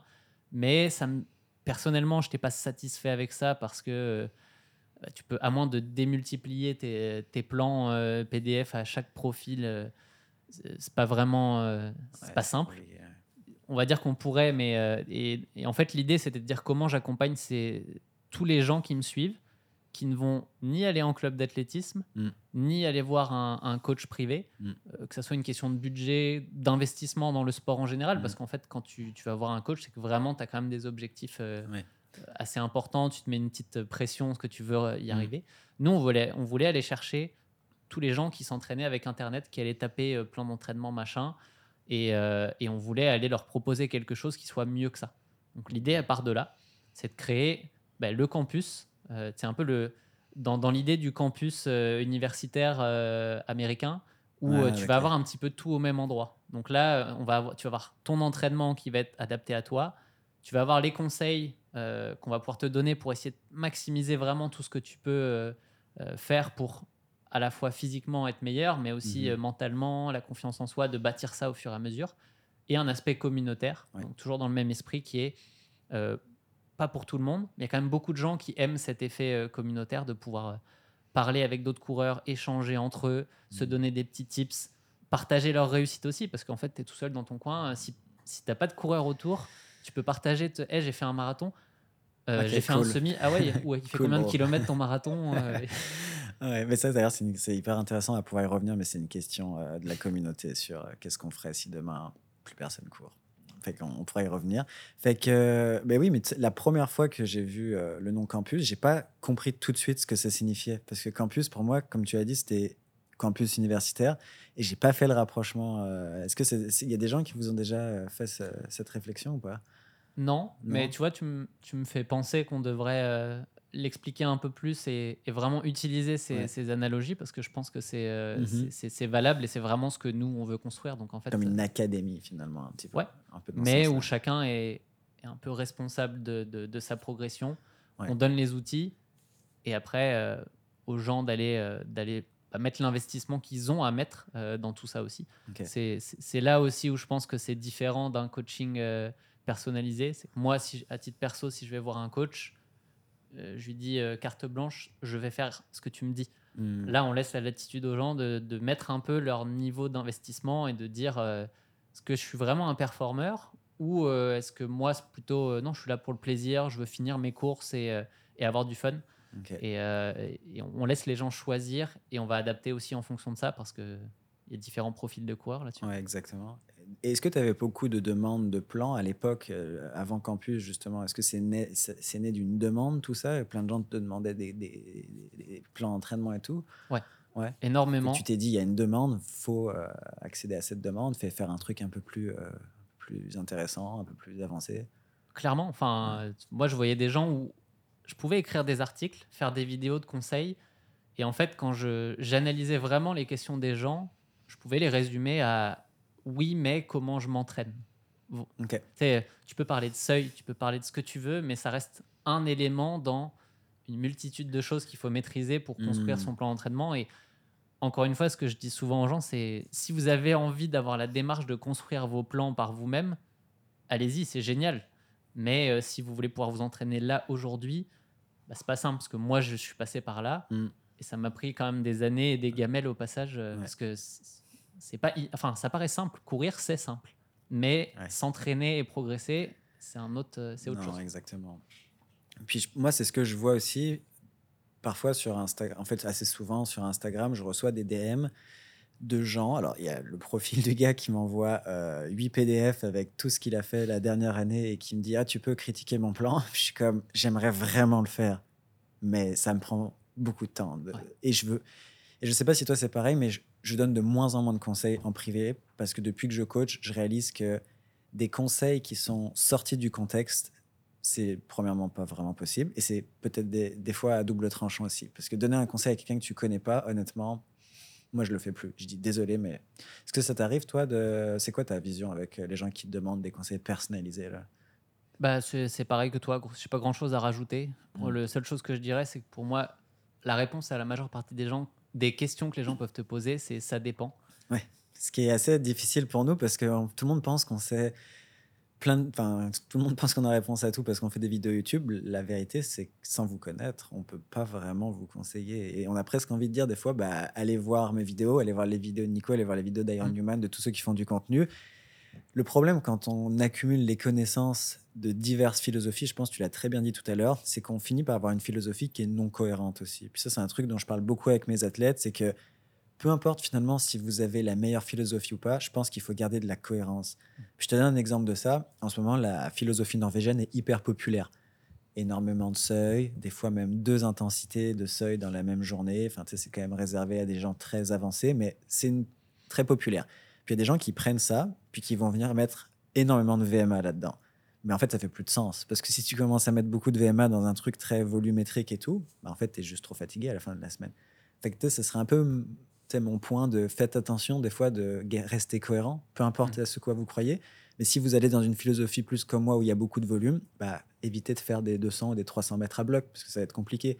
Si vous allez dans une philosophie, euh, une philosophie avec plus d'intensité, évitez de mettre des longues sorties de 25 km pace marathon. Ça serait un peu. euh, Bah, clairement, euh, je suis 100% accordé avec ça. Et tout se fait, mais il faut le, le, le faire in- intelligemment. C'est- Si je prends nous, comment on fonctionne, cette partie purement intensité, elle va être couplée à des sorties longues où les gens vont nous questionner sur euh, je prépare un marathon, pourquoi ces sorties longues, elles sont, elles sont courtes Mm. Parce que là, on est dans une phase où tu travailles euh, l'intensité pure. Et si tu fais des sorties vraiment longues avec, ça, va, ça peut marcher. Mhm. Mais notre but, c'est de minimiser les blessures. Principalement parce que c'est le principal frein pour les gens euh, Ouais. à la progression. Et euh, les sorties longues, vraiment longues, elles arriveront quand on sera plus sur euh, du travail de, de seuil ou des choses qui s'encaissent mieux avec Mm. le, le- le passif de, Ouais. de début de prépa. Enfin, et encore une fois, comme tu disais, c'est une philosophie qu'on a. On pourrait en prendre une autre, on pourrait changer. Euh, y a, je pense pas qu'il y ait une seule méthode qui amène à des bons résultats. Non. Il peut y en avoir, il n'y en a pas 50, mais il peut y en avoir plusieurs. C'est juste qu'il faut euh, s'y coller pendant toute sa prépa et même, Exact. je dirais même pendant plusieurs années idéalement. Mhm. Ça ne veut pas dire qu'après, au bout d'un moment, changer ne peut pas être une bonne chose aussi, mais Ouais. ça, c'est encore un autre débat. Ouais. Mais euh, il faut quand même s'astreindre suffisamment longtemps à faire quelque chose avec une méthode donnée pour en voir les résultats. Souvent, on a tendance à vouloir voir des résultats euh, sur de court terme Ouais. et de dire euh, j'ai commencé mon plan et au bout de deux mois, euh, bah, je comprends pas, ça marche pas. Ouais. Ouais, mais on s'est lancé dans un truc de cinq mois, donc tu jugeras à la fin. Et encore, Ah oui. tu peux pas juger sur une course. Enfin, Non, puis il y a aussi, moi je trouve, enfin, puis je dis ça en tant que coach qui fait des plans, mais je pense que globalement, les gens pensent que le plan c'est 100% de la réussite, alors que honnêtement, le plan, en fait, je pense que si tu as un très mauvais plan, c'est une catastrophe, mais si le plan est good enough, c'est plus le plan qui est important, c'est l'exécution du plan, puis tous les trucs qu'on connaît, qu'on discute sur nos chaînes tout le temps, sommeil, nutrition, stress, etc. Fait que, tu sais, je pense, puis je le vois, les gens me demandent toujours des plans, critiquer vos plans, mais la vérité, c'est que pour avoir coaché beaucoup de coureurs, c'est rarement le problème, le plan. Mm. Il y a souvent des problèmes sous-jacents, sais, comme, euh, bah, je sais pas, quelqu'un qui a un déficit calorique pendant des mois, bah, il peut faire euh, le meilleur plan du monde, ça marchera pas, là. Puis ça, c'est compliqué à adresser. Puis même en- moi, en personnalisé, c'est c'est compliqué à adresser. Euh, pour revenir un peu sur Campus, je serais curieux de savoir, euh, ça, ça marche comment un peu votre équipe? Parce que j'imagine Campus, c'est pas toi tout seul, là, c'est quand même une grosse infrastructure. Euh, Est-ce que c'est toi qui gères euh, les plans, enfin, la- l'algorithme, on va dire, entre guillemets, pour faire les plans, ou est-ce que c'est quelqu'un d'autre? Non, les, les plans depuis le début, enfin, euh, j'ai participé évidemment à la création beaucoup au début, de moins en moins aujourd'hui, même si ça m'intéresse toujours, donc je suis toujours à- Je connais toujours bien ce qui se passe derrière, parce que c'est quelque chose qui me passionne, mais euh, c'est Tristan qui est responsable des plans et de leur euh, évolution. Euh, ça, c'est des choses qui se voient pas, mais au final, en, en 3, enfin, 3-4 ans, il y a eu beaucoup d'itérations, beaucoup de choses qui ont changé et, et on continue de le faire en fonction des retours qu'on a, des stats qu'on peut sortir aussi, Mm. des, de réussite en fonction des profils. Donc c'est vraiment Tristan qui s'occupe de, bah, de la partie purement coaching en fait. Et après, ça c'est la partie, la partie que tout le monde peut comprendre. Mais après, il y a une grosse partie qui implique euh, euh, l'équipe développement en fait, parce que le plus dur, enfin, le plus dur entre guillemets dans tout ça, c'est pas d'avoir la méthode, Mhm. ça, ça peut se faire avec une personne. Ouais. Mais la retranscrire dans une plateforme qui fonctionne à l'échelle pour chaque personne, qui va réussir à individualiser comme on veut, euh, bah ça, ça prend euh, beaucoup de développeurs. Ouais. Et, euh, et on avance petit à petit. Mais euh, on peut encore améliorer les choses pendant, euh, pendant pas mal de temps parce que les critères euh, qui existent dans l'optimisation de la péri- de, de l'entraînement, et enfin, je pense pas de l'entraînement, en fait, de la performance en course à pied, Mm. parce que ça va plus loin que l'entraînement. Ils sont, ils sont nombreux et on peut aller travailler pendant encore euh, pas mal de temps. Mm. Mais, euh, mais c'est fun de voir tout ça grandir, parce que ça part d'une idée et au final, tu arrives à fédérer du monde sur euh, cette idée-là et, à- et essayer de, de l'emmener le plus loin possible. Et Mm. en fait, c'est ça mon rôle aujourd'hui, c'est de m'assurer que tout le monde a ce qu'il faut pour continuer de, de faire avancer ce projet. Ok. Puis, euh, vous coachez combien de coureurs avec le, le campus? Je me suis toujours posé cette question. On a passé la barre des 100 000 abonnés, Waouh. donc euh, overtime, là, donc ça inclut les. ah, euh, ever, là, depuis ouais. le début. Ok. Mais on, on- nous, on focus pas sur le nombre au global. On est vraiment sur essayer de cibler sur ceux qui vont vraiment avoir le profil pour, euh, bah, pour rentrer là-dedans et euh, accepter de se faire euh, coacher de cette manière-là. En fait. Hmm. Donc, euh, Donc, C'est vraiment des. Non, mais c'est pour avoir un ordre de grandeur Ouais. aussi pour les gens qui nous écoutent, parce que est-ce que c'est 1000, 10 000, 50 000 C'est quand même intéressant parce que au final, ça, ça lève des questions aussi en fonction du nombre. Tu sais, si tu si as 500 personnes sur une plateforme, c'est pas pareil que si tu en as 50 000. J'imagine qu'après, bon, sans entrer dans les détails, mais il doit y avoir de l'analyse de profil à faire. Enfin, c'est qui qui gère d'ailleurs toute cette partie? Parce que moi, j'adore les stats. Dans mon doctorat, c'est quand même quelque chose qui est important à, à bien maîtriser. Euh, C'est qui qui gère un petit peu euh, le diagnostic, l'analyse des statistiques, puis faire en sorte que ça soit implémenté tu sais? Aujourd'hui, c'est un peu plusieurs personnes. Ça peut être Tristan, moi, certains développeurs qui ont un peu la fibre euh, analyse, analyse de données. Ouais. Mais on va avoir quelqu'un euh, dédié à ça dans, dans pas longtemps parce que, Mm. bah, en fait, maintenant qu'on a construit la base, le socle qui fonctionne, Exact. en fait, c'est que le début parce que là, on arrive à l'étape qui nous nous intéresse, c'est de dire, euh, ok, on a beaucoup de monde qui utilise. Comment on utilise ces, ces données pour comprendre en fait qu'est-ce qui marche pour qui parce qu'en réalité, il n'y a faisant, y a qu'en faisant des statistiques qu'on peut le savoir. On pourrait dire, hey, j'ai le meilleur coach du monde, il a euh, 30 athlètes, ça fonctionne. Bah, en fait, avec ça, ça suffirait pas pour Non, pouvoir définir pas, la ouais. méthode de Monsieur Tout le Monde. Et il n'y a pas la méthode, enfin les méthodes. Mais Mhm. nous, notre but, c'est de pouvoir dire, bah, si je prends euh, euh, un, un homme de 48 ans qui veut progresser sur marathon, qui court depuis 5 ans, qu'on a déjà fait 3, qui, est, qui vise la performance, qu'est-ce que je dois faire comme entraînement pour lui Mhm. précisément? Ça va pas être le même que euh, pour la même personne qui va avoir euh, 24 ans, qui, en est, euh, qui a démarré la course à pied l'année dernière, qui veut faire son premier marathon. Peut-être que le, celui de 24 ans va aller plus vite au final. Enfin, Mhm. tu sais, c'est de comprendre un petit peu tous les leviers qu'il y a et, et les différents profils. Ouais. Et ça, euh, le faire euh, bah, a posteriori, mais aussi pendant l'entraînement, en fait, parce qu'il y a des choses que tu peux voir euh, au fur et à mesure. Bah, en fait, tout simplement, c'est d'essayer de se mettre dans la, la tête du coach Mm. pour chaque profil d'athlète. Mm. Et au début, au tout début du campus, tu, on avait X profils, et puis au fur et à mesure, on Et élargit, après, et le but, c'est d'aller le... C'est drôle parce qu'au final, ça va petit à petit rejoindre le coaching personnalisé, mais avec une force en plus, c'est que vous avez les datas. Donc, tu peux diriger des choix qui sont plus data-driven d'une certaine façon versus intuitif parce que bah, le coach, il n'a pas vraiment ces data. Puis ça, je trouve ça hyper intéressant. Puis ça me fait vraiment penser au dernier podcast qu'on a enregistré qui n'est pas sorti encore.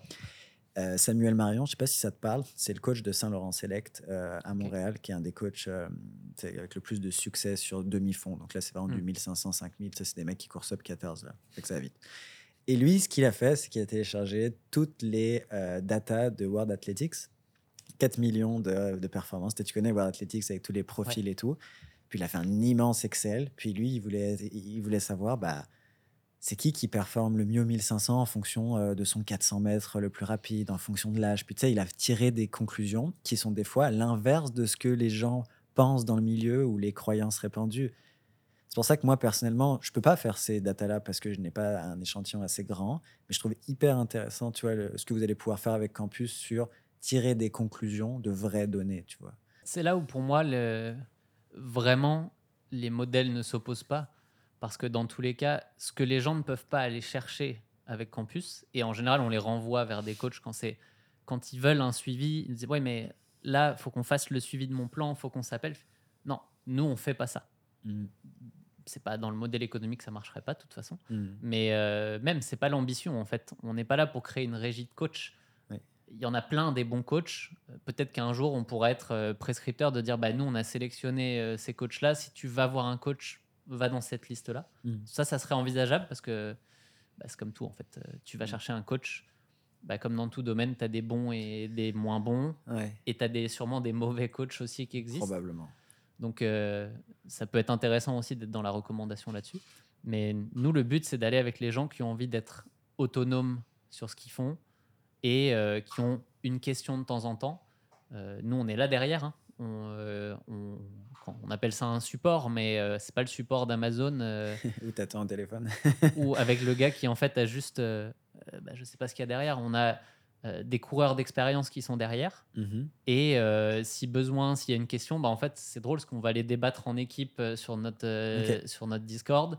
Euh, et, potentiellement, ça peut être moi ou Tristan qui allons, euh, qui allons répondre. Hmm. Et euh, si on ne sait pas, bon, bah, ça peut arriver, on ne sait pas, mais on essaye toujours de trouver un peu la, solution pour les gens. Ça, évidemment, c'est uniquement pour les abonnés premium. Hein. On oui, reste, bah, j'imagine. On reste quand même à essayer de limiter ça, mais même au fur et à mesure, ça grandit, il y a de plus en plus de conversations. Mais c'est la partie qui est fun, en fait, aussi dans l'équipe, parce que tu as quand même ce lien avec les gens on essaye d'automatiser le plus possible de choses. Et c'est pas négatif parce que si les gens ont ce qu'ils ont et qu'ils n'ont pas de questions, bah en fait, ça sert à rien de créer une charge humaine pour rien finalement. Est-ce que vous avez plus de euh, clients entre guillemets premium ou gratuits? Des gens qui prennent parce que Campus tu peux utiliser gratuitement, je pense aussi. Ouais, bah le gratuit en fait c'est l'équivalent de vu qu'il existe des PDF de 12 semaines un peu partout, bah, le modèle 12 semaines sur du 10 km semi-marathon, bah, on mm. l'a reproduit sur campus en disant bah, au moins nous on va le faire mieux qu'un PDF en individualisant euh, de manière basique, mais euh, tu as quand même quelque chose qui est censé être au-dessus de ce que tu peux trouver euh, ailleurs. Mais tu n'as pas de support, tu te débrouilles avec ça et c'est 12 semaines. Si tu veux aller préparer ton marathon de, Berlin qui est en septembre, bah, on va te dire reviens 12 semaines avant ta course et tu veux commencer aujourd'hui, bah, par contre il faut que tu sois en premium si tu veux avoir euh, euh, tous, les, tous les conseils qu'on apporte, euh, accès à nos experts sur la communauté, bah ça, c'est. Enfin, tout ça, on, le paye en fait. C'est quelque mm. chose qu'on apporte comme valeur ajoutée, donc on le met dans l'offre. Puis je pense que culturellement, on a toujours pensé que les plans, ça devait être gratuit parce que c'est vrai que tu peux trouver des plans bah, partout. Tu vois, Decathlon, ils ont lancé leur énorme appli. Bah, je pense que vous êtes les premiers au courant parce que c'est quand même un peu des, bah, des, des, enfin, pas des compétiteurs, des concurrents finalement, parce qu'ils font un peu le même truc que vous. Je sais pas trop comment tu te positionnes là-dessus. Je suis même pas. Je voulais faire une analyse de leur appli parce que je pense qu'il y a beaucoup, il y a plein de gens qui me l'ont demandé là. Je crois qu'ils ont mis un demi million sur cette appli ou un million, je sais plus. Quelqu'un m'avait sorti la données, c'était énorme. T'as regardé un peu leur appli ou pas? Oui et non. Ouais. Je l'ai survolé, mais euh, moi j'aime bien rester aussi dans notre philosophie et pas me. Pas aller voir ce que font les autres nécessairement. Ok. je, ouais, je, reste, je, regarde peu ce que font les autres, ou alors par petits morceaux, parce que j'aimerais, j'ai pas envie de me faire euh, biaiser euh, dans le sens où c'est facile de regarder autre chose et te dire ah ça c'est bien parce que mmh. ce qu'on disait tout à l'heure, un peu syndrome de l'imposteur aussi de ah c'est beau, c'est clean. Le syndrome de l'objet brillant aussi, là, mmh. genre waouh ils font Et comme on, on a quand même une philosophie où on sait vers où on s'en va, Ouais. euh, qu'elle soit bonne ou pas, euh, on, on écoute les gens qui utilisent notre, euh, notre service et pas ceux qui utilisent celui du voisin, qui potentiellement est très bien, mais pour cette, un autre type de personne. C'est- ça que je, je voulais dire aussi. C'est il n'y a pas d'opposition forcément. Mm. Euh, Il y a Decathlon euh, qui a fait quelque chose. Il y a Run Motion qui existe aussi. Il y en a plein en fait. Il y a même Fleet Sport Ouais, c'est ouais. des modèles différents aussi dans l'approche et, euh, et potentiellement. Moi, je pense que c'est bénéfique en fait d'avoir plusieurs acteurs Ouais. Parce que ça fait accélérer la, la compréhension. aussi, là, honnêtement, je pense. Nous, notre principal enjeu, c'est de faire comprendre aux gens qu'ils ont besoin d'un plan qui soit individualisé pour Mhm. progresser, se faire plaisir dans ce qu'ils font, se sentir en forme. Ouais. Et en fait, il y a plein de gens qui sont encore convaincus qu'ils n'ont pas besoin de ça et que le PDF de Jogging International, ça leur suffit. et- Le fameux. Euh, ouais, J'ai bah, rien contre ce magazine. Non, mais puis je pense que ce que les gens oublient, c'est que s'ils vont au campus, s'ils vont euh, prendre du coaching personnalisé avec moi ou avec d'autres, c'est pas, c'est pour l'expérience. Je pense qu'il y a une expérience derrière en fait. Puis tu sais, moi je le vois, par exemple campus. Quand j'avais fait une vidéo sur campus à l'époque où il y a certains trucs que je critiquais et certains trucs que je trouvais vraiment bien, un des trucs que je trouvais vraiment bien et je pense c'est sous-estimé, c'est à quel point c'était agréable à utiliser. Hmm. Quand tu aimes, et puis c'est exactement pareil avec les chaussures carbone par exemple, l'effet placebo, il vient énormément de à quel point tu aimes ta chaussure, que tu te sens bien dedans et tout. Bah, si tu aimes utiliser ton appli, que tu es bien sur cette appli, qu'elle est belle et tout, c'est déjà énorme parce que tu as envie d'y retourner. C'est pour ça que Strava, ça marche du tonnerre, parce qu'on adore. Et en fait, c'est hyper important. Je pense qu'on le sous-estime. Puis je pense que c'est une des forces aussi de Campus, puis de ta chaîne YouTube en général. Tu sens que c'est travaillé, l'esthétique est là, tu vois. Bah, tu vas pas me contredire là-dessus. Je pense que d'accord pour dire que chez les amateurs et chez tout le monde, mais le, le- la qualité numéro un pour progresser, c'est la régularité en fait. Mhm. Et plus on va amener les gens à courir régulièrement et à faire quelque chose qui est censé, plus ils vont progresser. Ouais. Et ça peut se discuter, plus on avance dans le temps, plus on progresse, plus cette, euh, ça suffit pas. Mais pendant longtemps, en fait, ça reste le critère numéro un. Et même moi, aujourd'hui, je te dirais, euh, je suis surpris des fois de voir que là, en sept semaines d'entraînement euh, purement spécifique trail, ma forme a fait ça Mm. et je me sens prêt. Mm. Alors que je l'étais pas du tout en avril, mais il y a tout le travail dans- de, de maintien derrière, d'endurance, qui en fait est là, est ta petite base. Et en fait, il suffit que tu mettes euh, quelques, allez, deux mois de- d'entraînement vraiment efficace et tu arrives à, ton, à Ouais. retrouver une forme, peut-être pas optimisée à 100%, mais Mm, presque. Quand tu quand tu t'entraînes sur 4, 5, 6 mois, en fait, à la fin, tu vas chercher, euh, pendant les, les derniers mois, tu vas chercher les petits pourcentages d'optimisation. Mais euh, l'affûtage pour réduire un peu la fatigue et tout. Euh, et par curiosité, vous êtes combien à travailler sur campus? Euh, on est 20. Ah ouais, quand même. Donc c'est vraiment euh, Ouais. une grosse équipe quand même. Est-ce que les développeurs, ils travaillent à temps plein chez vous? Parce que je, je le sais par expérience, parce que j'ai un coach qui a développé sa propre application, mais tu sais, Mhm. c'est à son usage personnel. Ok. Et il a payé des entreprises pour développer ça. Puis on a déjà parlé des coûts et ça fait aucun sens comme c'est cher là. Puis c'est pas du tout aussi élaboré que vous, à mon avis. Enfin, j'ai vu un peu les deux. Fait que vous, ça marche comment? Parce que je pense qu'on n'aborde pas assez ce sujet de coût de développement, mais les développeurs aujourd'hui, c'est dur à trouver des bons développeurs. Puis c'est cher parce que c'est beaucoup d'heures là. Euh, bah, nous, c'est la, c'est la moitié de l'équipe, en fait. Ah ouais, à ce point-là. Parce que euh, bah, ce qu'on a développé au tout début, ça pouvait se faire avec peu de gens. Hmm. Là, vers quoi on s'en va euh, Avec euh, essayer de, en fait, de faire évoluer l'entraînement en comprenant avec les datas et en intégrant euh, toujours plus de choses. Hmm. Euh, pas pour. quand je dis toujours plus de choses, c'est pas pour amener des, des fonctionnalités et être une, une machine qui brille en fait, Hmm. mais euh, apporter des choses qui vont être pertinentes pour l'entraînement des gens. Des fois, tu peux voir un truc et dire euh, ah, ce changement-là, il paraît tout petit, et en fait derrière, il y a eu trois mois de travail parce que euh, Hmm. euh, parce que c'est comme ça que ça, ça fonctionne et c'est du temps long en fait euh, le développement et nous Ouais. on est placé sur le temps long on, on sait vers où on veut aller on sait vers où on veut tendre on n'y est pas encore aujourd'hui mais en fait chaque mois euh, qui passe bah, on met une petite brique en plus en fait ça pourrait se comparer à l'entraînement c'est euh, Hmm. Ouais. tu, tu vois l'objectif final, il est loin, mais tu te mets des petits objectifs intermédiaires pour dire bah ça, on va l'améliorer. Mm. Dans, dans trois mois, on aura ça en plus. Ça, ça sera, euh, euh, ça sera plus, euh, plus individualisé sur cet aspect-là. On apportera des conseils plus individualisés ici. On aura rajouté des, des, des, des- des petites briques en fait. euh. Ouais, ben, c'est quoi, par exemple, un, je sais pas, une des fonctions, une des fonctionnalités que, que tu as le plus hâte sur le campus, qui pourrait le plus apporter une valeur ajoutée à, à vos coureurs? Ben, moi, je pense que c'est le, ce qu'on ce qu'on a longtemps appelé la V2. Et euh, bah, du coup, petite euh, anecdote, en fait, on, au début, on, on parlait de ça de manière euh, un peu naïve. On l'a annoncé euh, il y a longtemps, en fait, déjà, cette, cette, cette version 2. Et euh, on était naïf sur cet aspect développement et le temps que ça prend, l'énergie que ça prend pour faire des choses quand tu as déjà un projet initial, mais que tu le fais grandir. La boîte est, est- est grosse, il y a beaucoup de choses à faire pour bien le faire et que ça se casse pas la gueule. Et, euh, et en fait, ça a pris plus longtemps que ce qu'on avait anticipé. Ouais. Mais euh, avec Tristan, ce qu'on a hâte de voir, c'est l'aspect euh, adaptation de l'entraînement à chaque semaine. Ah, donc le plan sera reprogrammé, retravaillé en fonction de ce qui s'est passé la semaine en cours, mettons. Ouais. Et là, en, en fait, c'est ça, c'est une étape où, psychologiquement en tout cas, on se rapproche de plus en plus de ce que ce qu'on voudrait faire en, en coaching. En fait, c'est de dire euh, là aujourd'hui, on peut adapter un plan en cours de route, mais il faut qu'on aille euh, le faire un peu, euh, qu'on tweak deux trois trucs, euh, qu'on change un peu le profil pour quelqu'un qui va progresser plus vite, qui a fait une pause. Enfin, on peut le faire, mais, Mais, c'est pas pratique. L'expérience est, Ok. est, est améliorable.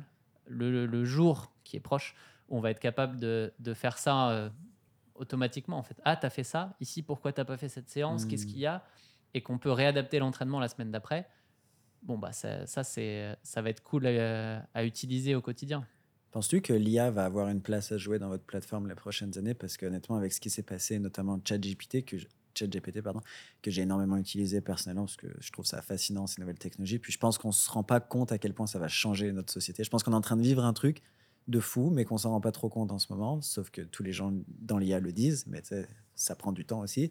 Penses-tu que ça va jouer euh, un rôle? Bah, nous, on y est déjà au final. Il y a déjà de l'IA à proprement parler Ouais, euh, ouais, dans ouais. votre plateforme. Le, bah, pour en fait apprendre le profil de la personne. Ok, vous Et, faites tourner euh, des algos d'apprentissage là-dessus. au fur et à mesure, le but, c'est de. C'est pour ça que bah, tu fais rentrer quelqu'un aujourd'hui. C'est la même chose qu'on parlait pour Instagram tout à l'heure. Mm. Même la personne Instagram, si, si elle te dit euh, coach-moi, bon, bah, déjà, tu vas prendre le temps de lui poser beaucoup de questions. Et dans tous les cas, ton, ta création d'entraînement, elle va s'améliorer, elle va s'affiner au fur et à mesure du temps 100%. que tu vas connaître la personne. Mm, mm. Bah, c'est un peu ça qu'on va avoir besoin de faire, sauf que bah, pour le faire à, à l'échelle, tu t'es obligé d'utiliser ce genre de mécanisme parce que tu sais pas ce que tu vas, tu sais pas ce qui a un impact en fait. C'est- là tout ce qui est in- intéressant dans, dans ces, euh, dans ces nouvelles, euh, ces nouveaux domaines, c'est que Ouais. il y a une intelligence qui va permettre de, de comprendre le profil de la personne au Mais fur et à mesure. Il y aurait peut-être des publications scientifiques à faire de votre base de données à un moment, parce que sérieusement, moi, j'ai déjà publié sur euh, des échantillons de coureurs, puis des fois des gros échantillons, mais tu sais, on parle de 1000 là. Mais vous, c'est des gros, gros échantillons. Et plus l'échantillon est gros, plus vous avez de la puissance pour découvrir des effets, même minimes. là. C'est ça qui est super cool. Est-ce que vous avez déjà pensé, alors je sais que c'est pas la priorité maintenant, je pense, mais vous avez déjà pensé à ça comme euh, possibilité? Franchement, dans le futur, ça serait quelque chose. Si on est capable de faire, de faire ça, c'est le faire sur quelque chose qui est vraiment pertinent. moi je suis 100% pour. Euh, notre but, c'est aussi de faire avancer la connaissance euh, de l'entraînement avec ça. Pas au global, là, on n'est pas en mode Ouais. mégalo, mais si Ouais, on peut réussir à comprendre pourquoi monsieur qui fait 4h30 au marathon, c'est quoi la petite différence euh, Ouais. qu'on n'a pas aujourd'hui, bah, le jour où on arrive à faire ça, c'est gagnant parce que euh, on va aider toutes ces personnes-là Mhm. pour leur dire bah, c'est ça qui fait la différence. Concentre-toi Mm. Bon, je, je grossis le trait évidemment parce que ça sera jamais euh, ça c'est la méthode miracle ça Ouais. Mais il y aurait pas. des indices, parce que tu sais, aujourd'hui, tu es comme, OK, on sait que le, le seuil, c'est important, Mhm. on sait qu'il faut faire un peu de VMA, on sait, mais on ne connaît pas les proportions en fonction des profils, c'est ça.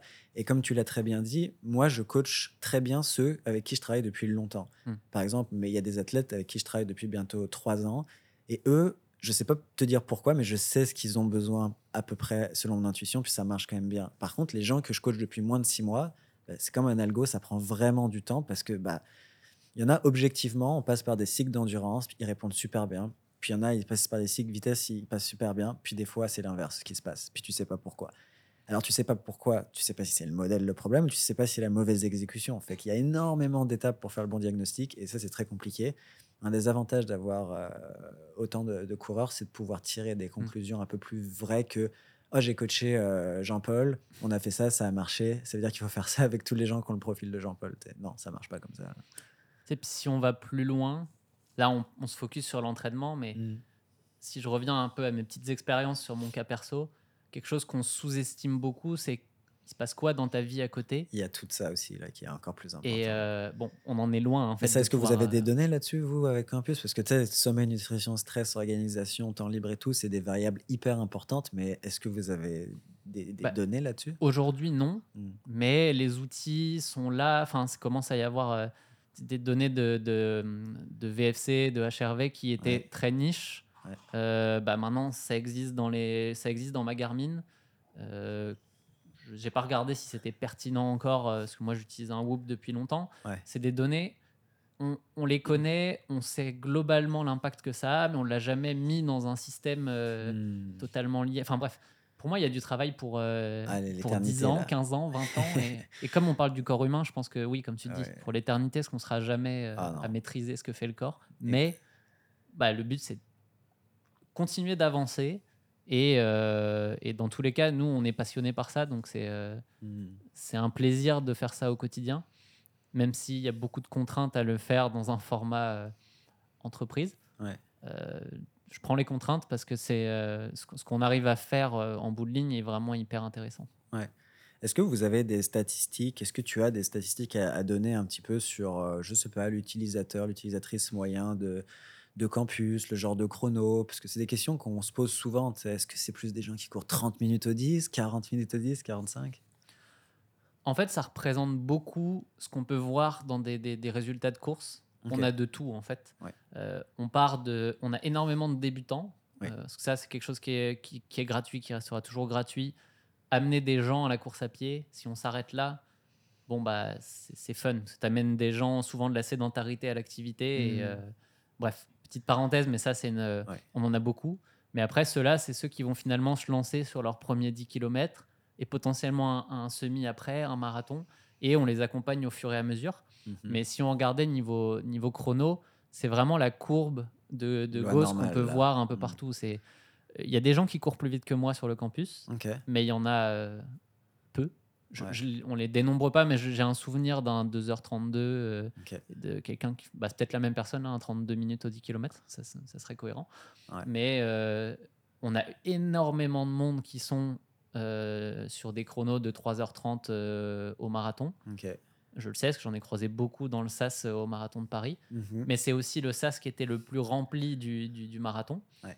Et, euh, et ouais, je, je pense qu'on on couvre un spectre assez large, euh, même si on va pas aller chercher forcément l'élite, Ouais. parce que c'est pas l'objectif en fait. Ouais.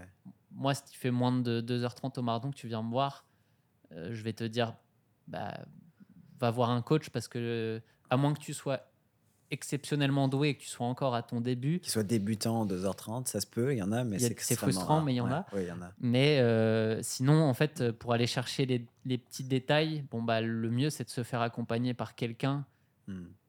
bah, qui l'a vécu idéalement. C'est peut-être euh, un coach euh, élite. Ouais. y a- Mais, mais par contre, et même, en fait, monsieur tout le monde qui est à 4h30 au marathon et qui a envie de progresser super vite, de brûler les étapes et euh, qui nous pose des questions tous les jours, euh, potentiellement, on va lui dire, euh, sans, sans méchanceté, mais si tu as les moyens, Oui. aller voir un coach, ça serait bien pour toi. Est-ce que tu pourrais échanger et construire ça Mais ça, c'est un bon point, je pense, que tu amènes. Puis moi, comme je l'ai théorisé dans ma tête, c'est plus le niveau de risque augmente, plus tu dois confier cet athlète à un humain.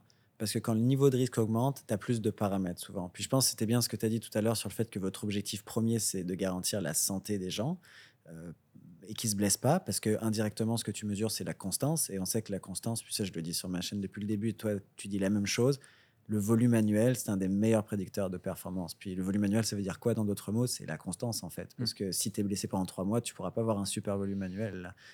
Euh, fait que je trouve que c'est un objectif euh, honorable, euh, surtout pour une plateforme comme la vôtre. Là. Si c'était genre accès méga performance avec un fort niveau de risque, mais tu n'as aucun humain derrière qui peut directement aller voir, pense que ça serait un, un peu con. Alors que ça, je peux plus le faire moi parce que pour le coup, je peux aller discuter avec Mm. la personne, tu es sûr que c'est ce que tu veux faire? Déjà là, tu en as enlevé 50%. Bon, peut-être pas, en fait. Peut-être qu'il y a une motivation sous-jacente, puis ça. tu sais. Ou, euh, ouais, bah regarde, tu dors 6 heures par nuit, tu es sûr que tu veux courir 160 km, c'est peut-être pas intelligent. tu sais. Fait que tu as besoin vraiment hein, de ces humains-là qui sont des fois trop motivés aussi, euh, de les encadrer, de les structurer. Là. Parce qu'il y en a des gens trop motivés.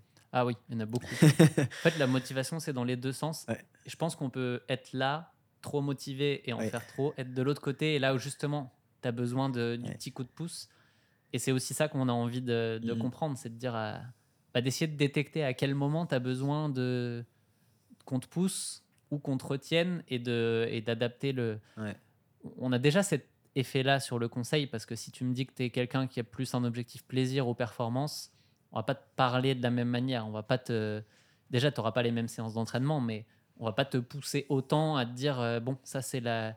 Tu as un 3 x 15 minutes au seuil aujourd'hui. Tu vas avoir mal, on le sait, c'est comme ça. Faut que tu, faut que tu te, faut que tu te pousses. Ouais. Cette séance-là, elle va être réservée à certains profils. Euh, même, enfin, je, je dis ça parce que ça, je l'ai en tête, parce que je l'ai fait plusieurs fois. Ouais. Mais euh, tu peux être en performance et ne pas avoir cette séance parce qu'elle sera juste trop dure par rapport à là où tu en es. Ouais. Mais pour certains, ça va être bon. la séance du jour, elle va pas être facile, mais euh, en fait, on va avoir un message qui, au final, est assez similaire, mais avec une difficulté d'entraînement qui va être un cran en dessous et qui devrait Ouais. s'adapter à ce que la personne s'attend aussi. Mais c'est sûr que si moi, je, si on était dans nos positions inverses, là, si moi j'avais une plateforme comme la vôtre, je coacherais pas du tout de la même façon. C'est ça qui est intéressant. Tu sais, je suis en train de me demander, est-ce que je coacherais pareil si je coachais bon, Je sais que c'est pas toi qui coaches 50 000 personnes, mais mettons 50 000 personnes. C'est sûr que je les coacherais pas pareil. J'ai tendance à prendre plus de risques avec mes athlètes personnels parce qu'à tout moment, ils peuvent m'envoyer un WhatsApp sur Oh, je me sens fatigué, là, boum, change le plan. Mais c'est ça qui est intéressant en fait. Et du coup, il y a plus de risques aussi. Et des fois, bah, tu peux avoir des blessures. Mais les gens qui viennent aussi vers toi, ils ont ça en tête que potentiellement ils vont pouvoir se blesser. Et tu sais, moi, mon avis sur les blessures, c'est que c'est pas toujours négatif. Je pense que pour faire d'un certain niveau, tu sais, puis je parle un peu pour moi, un athlète de haut niveau qui s'est jamais blessé, ça n'existe pas là. Mm. Puis je pense que la moyenne chez les athlètes de haut niveau, c'est comme une par an là, de blessures. Fait mais je pense qu'il y a des gens, leur but, c'est vraiment pas de se blesser parce que ça a une place dans leur vie qui est hyper importante. Et pour certaines personnes, se blesser, ça veut dire baisser la santé mentale aussi. Ouais, clairement. Euh, fait que c'est très compliqué comme, comme question. Comment vous vous positionnez par rapport au coaching personnalisé? On a un peu parlé en off euh, que c'était selon toi pas incompatible, mais est-ce que tu veux rajouter quelque chose là-dessus? Tu veux dire le coaching que toi, tu pourrais faire Exactement, tu genre coaching one and one avec euh, un coach là. Pour moi, c'est en fait c'est complémentaire dans le sens où euh, une personne, il y a plusieurs, il y a les personnes qui vont être allergiques à tout entraînement structuré.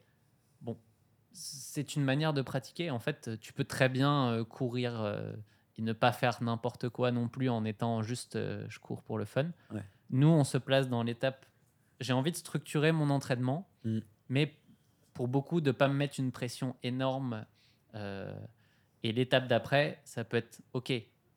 J'ai progressé avec cette méthode-là. J'ai envie d'aller optimiser les détails avec quelqu'un qui me qui m'y aide. Et là, c'est du coaching personnalisé euh, Mm. à 100% en fait pour moi.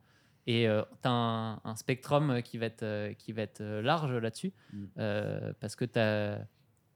Et puis, je pense que en fait, en fonction de ce que les gens veulent faire, ça peut évoluer d'un sens à l'autre aussi. Ouais. Tu sais, aujourd'hui, tu peux te dire bon, là, je sens que j'ai envie de plus sur une période. Je vais aller me faire euh, six mois, un an, deux ans avec un coach. Et à un moment, tu peux aussi te dire Ok, là maintenant, je sais que bah, typiquement, j'ai une promotion au travail, euh, je sais que ça va être plus de stress ou j'ai un enfant qui arrive. Bon, bah, je sais que le coaching privé, euh, ça va être trop de stress euh, pour Mhm. moi. Je préfère arrêter, mais j'ai pas envie. Pour autant, j'ai pas envie de devenir euh, sédentaire et d'arrêter tout. Ouais. Et là, tu repasses sur quelque chose comme campus Mhm. et euh, tu t'entraînes bah, moins, mais moins dans le sens, tu passes d'un entraînement euh, Ouais. où tu t'entraînais euh, 7, 8, 9 fois par semaine et tu étais en mode euh, perf. Bon, après, tu, tu as peut-être des gens qui s'entraînent moins aussi. On Ouais, puis en fait, volume, mais... Il y, a, il y a le côté aussi, quand tu es un coach comme euh, avec moi, par exemple, les gens me doivent des comptes dans leur tête. Ouais. Parce qu'on a, tu vois, moi, comment ça marche, c'est que j'ai soit une rencontre, soit deux rencontres par mois avec mes athlètes. Et euh, la rencontre, ils la prennent, ils payent pour ça. Mais s'ils n'ont pas fait leur plan, ça, ça n'arrive quasi jamais. Les gens ne payent pas 100 euros par mois pour pas faire leur plan, mais ça, ça arrive. Puis en général, c'est ceux qui vont arrêter le coaching. Euh, Mm. bah, ils ont un compte à 30, puis à la fois, il y a aussi un peu je veux que mon coach soit fier de moi parce qu'il voit que je rentre les séances, que j'ai la constance et tout. Puis ça, tu n'as pas cette pression-là avec une plateforme parce que je pense que votre algo n'est pas encore assez développé pour qu'il te shame si tu fais pas la charge d'entraînement. Puis je pense que c'est une bonne chose. C'est pas le but non Euh, plus. et c'est euh. pas le but. Et c'est pour ça que tu, que tu fais affaire avec une plateforme. Puis un autre truc que je voulais dire aussi, c'est intéressant, c'est que une grosse partie des gens que moi j'ai en coaching, ils viennent de campus. On n'avait pas forcément parlé en off, mais je Mhm. pense honnêtement c'est énorme. C'est à ce point-là que je vois que campus, ça touche beaucoup de gens, mais je pense que 70% des gens qui viennent vers moi, ils étaient sur campus, puis ils avaient envie de plus. Ils avaient Mhm. envie d'une interaction avec un humain. Ils ont aussi envie d'être avec quelqu'un tu sais, qui fait des chronos euh, assez rapides pour euh, savoir un peu comment ça se passe là-dedans et tout. C'est aussi, tu veux un contact avec un humain. Et c'est pour ça que je dis, le but, c'est pas de choisir un corps, en fait. Le truc, c'est que les deux sont complémentaires. S'il n'y a pas campus, bah, les gens, peut-être, ils prennent jamais un coaching avec moi Mm. parce qu'en fait, ils n'ont pas essayé différentes méthodes. Et c'est aussi, bah, c'est- une forme d'investissement aussi. Tu, tu payes campus et après, tu dis, oh, j'ai envie de plus. Et, tu et ça peut être aussi l'inverse. Un jour, si quelqu'un, c'est moins important dans sa vie, comme tu l'as dit, bah, il va retourner sur campus et c'est Mm. très bien. Ce que les gens veulent, c'est de la structure. Et ils veulent que cette structure soit en adéquation avec le niveau d'objectif qu'ils ont finalement. Ouais, puis leur, leur, leur, euh, leur envie du moment aussi, parce que je pense que la course à pied, c'est un loisir. Et si tu as envie, tu sais, à un moment, tu te dis, bah là, j'ai envie de me mettre un objectif euh, ultime, de pouvoir échanger avec quelqu'un, de d'avoir l'impression aussi d'être euh, d'être dans le processus avec euh, la personne. C'est c'est l'aspect humain que nous, on essaye d'intégrer au maximum dans le cadre d'une plateforme à 15 euros par mois. Ouais. Donc, tu sais, ça reste dans ce cadre-là. On fera jamais, tu n'auras jamais du coaching privé avec quelqu'un qui t'appelle euh, deux fois par mois. Ça, Ou alors, ça n'existe pas. c'est délocalisé euh, au Vietnam. ou- Mais tu vois, c'est tu vois, exactement ça. C'est tout ce qu'on Ouais. déteste en fait. C'est Bah oui. nous, ce qu'on, les gens qui sont derrière, c'est des gens qui sont humains, qui sont intéressés par les gens et qui veulent absolument les aider. Et c'est ça qui fait que, euh, je, je le dis encore plus, de manière encore plus euh, sereine aujourd'hui, parce que quand on a été au salon du marathon de Paris, Mm. bah, beaucoup de gens venaient me voir, ok, mais souvent on me parlait du support et je disais, ben c'est ces personnes-là qui étaient, euh, qui étaient là pour te répondre et, et ils, venaient nous féliciter de, de cet aspect-là, en fait. Et ça, c'est le côté euh, plaisant parce que, oui, c'est pas celui qui est le plus euh, euh, rémunérateur du, du business, tu pourrais dire, parce que si tout le monde vient te parler, euh, ça marche plus en, en bout de ligne, et les comptes sont plus bons. Mais tu veux que quand il y a la petite question, le petit doute, bah, si tu arrives à apporter ça à la personne à ce moment-là, et qu'elle s'attendait à ce qu'on fait, c'est-à-dire une plateforme et pas un coaching privé, bah, en fait, elle va en retirer Mm. une satisfaction énorme. Ouais. Et, euh, et de toute façon, les gens qui s'attendent à du coaching privé et qui viennent chez nous et qui sont là tout le temps, à la fin, ils sont pas satisfaits. Bah, Ils sont temps, pas signés pour. euh, Ça serait un peu naïf de penser que pour 15 euros par mois, tu peux avoir quelqu'un qui gère tes problèmes pour toi, qui prend le temps. Je veux dire, il y a un moment où c'est juste aussi des gens qui sont derrière, puis qui ont, comme toi, besoin de vivre, besoin de manger, puis c'est juste impossible. Là. Puis même en coaching privé, je l'ai ce truc, parce que ça peut paraître cher, 100 euros par mois, ou pour les formules les plus chères, 129. Mais je t'assure que pour le temps que ça prend de gérer des athlètes, il y a des gens qui, notamment en triathlon, il y a des gens qui font payer beaucoup plus cher que ça, puis c'est un peu infini. Fait que il faut trouver comme un bon compromis entre les gens qui sont contents, puis aussi bah, pas dégrader ton temps, parce que tu pas sous-estimer le temps que ça prend d'aider des gens. Puis je pense que aussi c'est faire preuve de respect aussi de, de mettre des, des prix qui sont honnêtes, parce que les gens après s'attendent à un service par rapport aussi à ce prix-là. Puis Mm. je trouve que ça fait du sens. Euh, ok, bon, on va passer aux questions de la communauté. Euh, Il y en a eu, euh, je pense, 60, 70. Fait Oh. ouais, il y a eu beaucoup d'intérêt en fait. Je pensais pas, mais je pense que bah, en même temps, on le sait que les gens qui regardent tes vidéos, ça arrive souvent qu'ils regardent les miennes, puis euh, vice versa, parce qu'on parle quand même euh, beaucoup de la même chose. C'était du 5 km au marathon. Euh, les gens étaient très hypés, ils ont posé beaucoup de questions. Donc, euh, bah, désolé pour ceux qui nous écoutent si vous avez posé une question et qu'on va pas la reposer. J'ai vraiment dû faire un choix en termes de à quel point c'était pertinent et relié aussi au contenu qu'on allait vous proposer aujourd'hui. Fait j'ai mis ça dans trois catégories les questions un peu en lien avec YouTube, les questions un peu en lien avec l'entraînement et les questions un peu en lien avec euh, nos philosophies de coaching. C'est genre euh, Ok. Runwise versus euh, Campus Coach. Ok, première question. En tant qu'athlète et créateur de contenu, donc ça c'est une question pour nous deux. Quel type de contenu marche le mieux sur YouTube ou les autres plateformes? Est-ce que ça a changé depuis que vous avez commencé? Puis ça c'est peut-être plus une question pour toi. Ça, c'est la grande question qu'on se pose toujours. hein, mais Mm.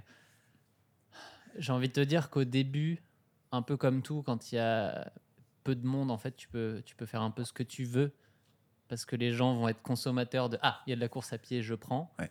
Plus il y a de monde, plus de choses ont été faites aussi, plus il faut euh, innover. En fait, Euh, on pourrait refaire les mêmes contenus et se dire Je vais les faire en mieux.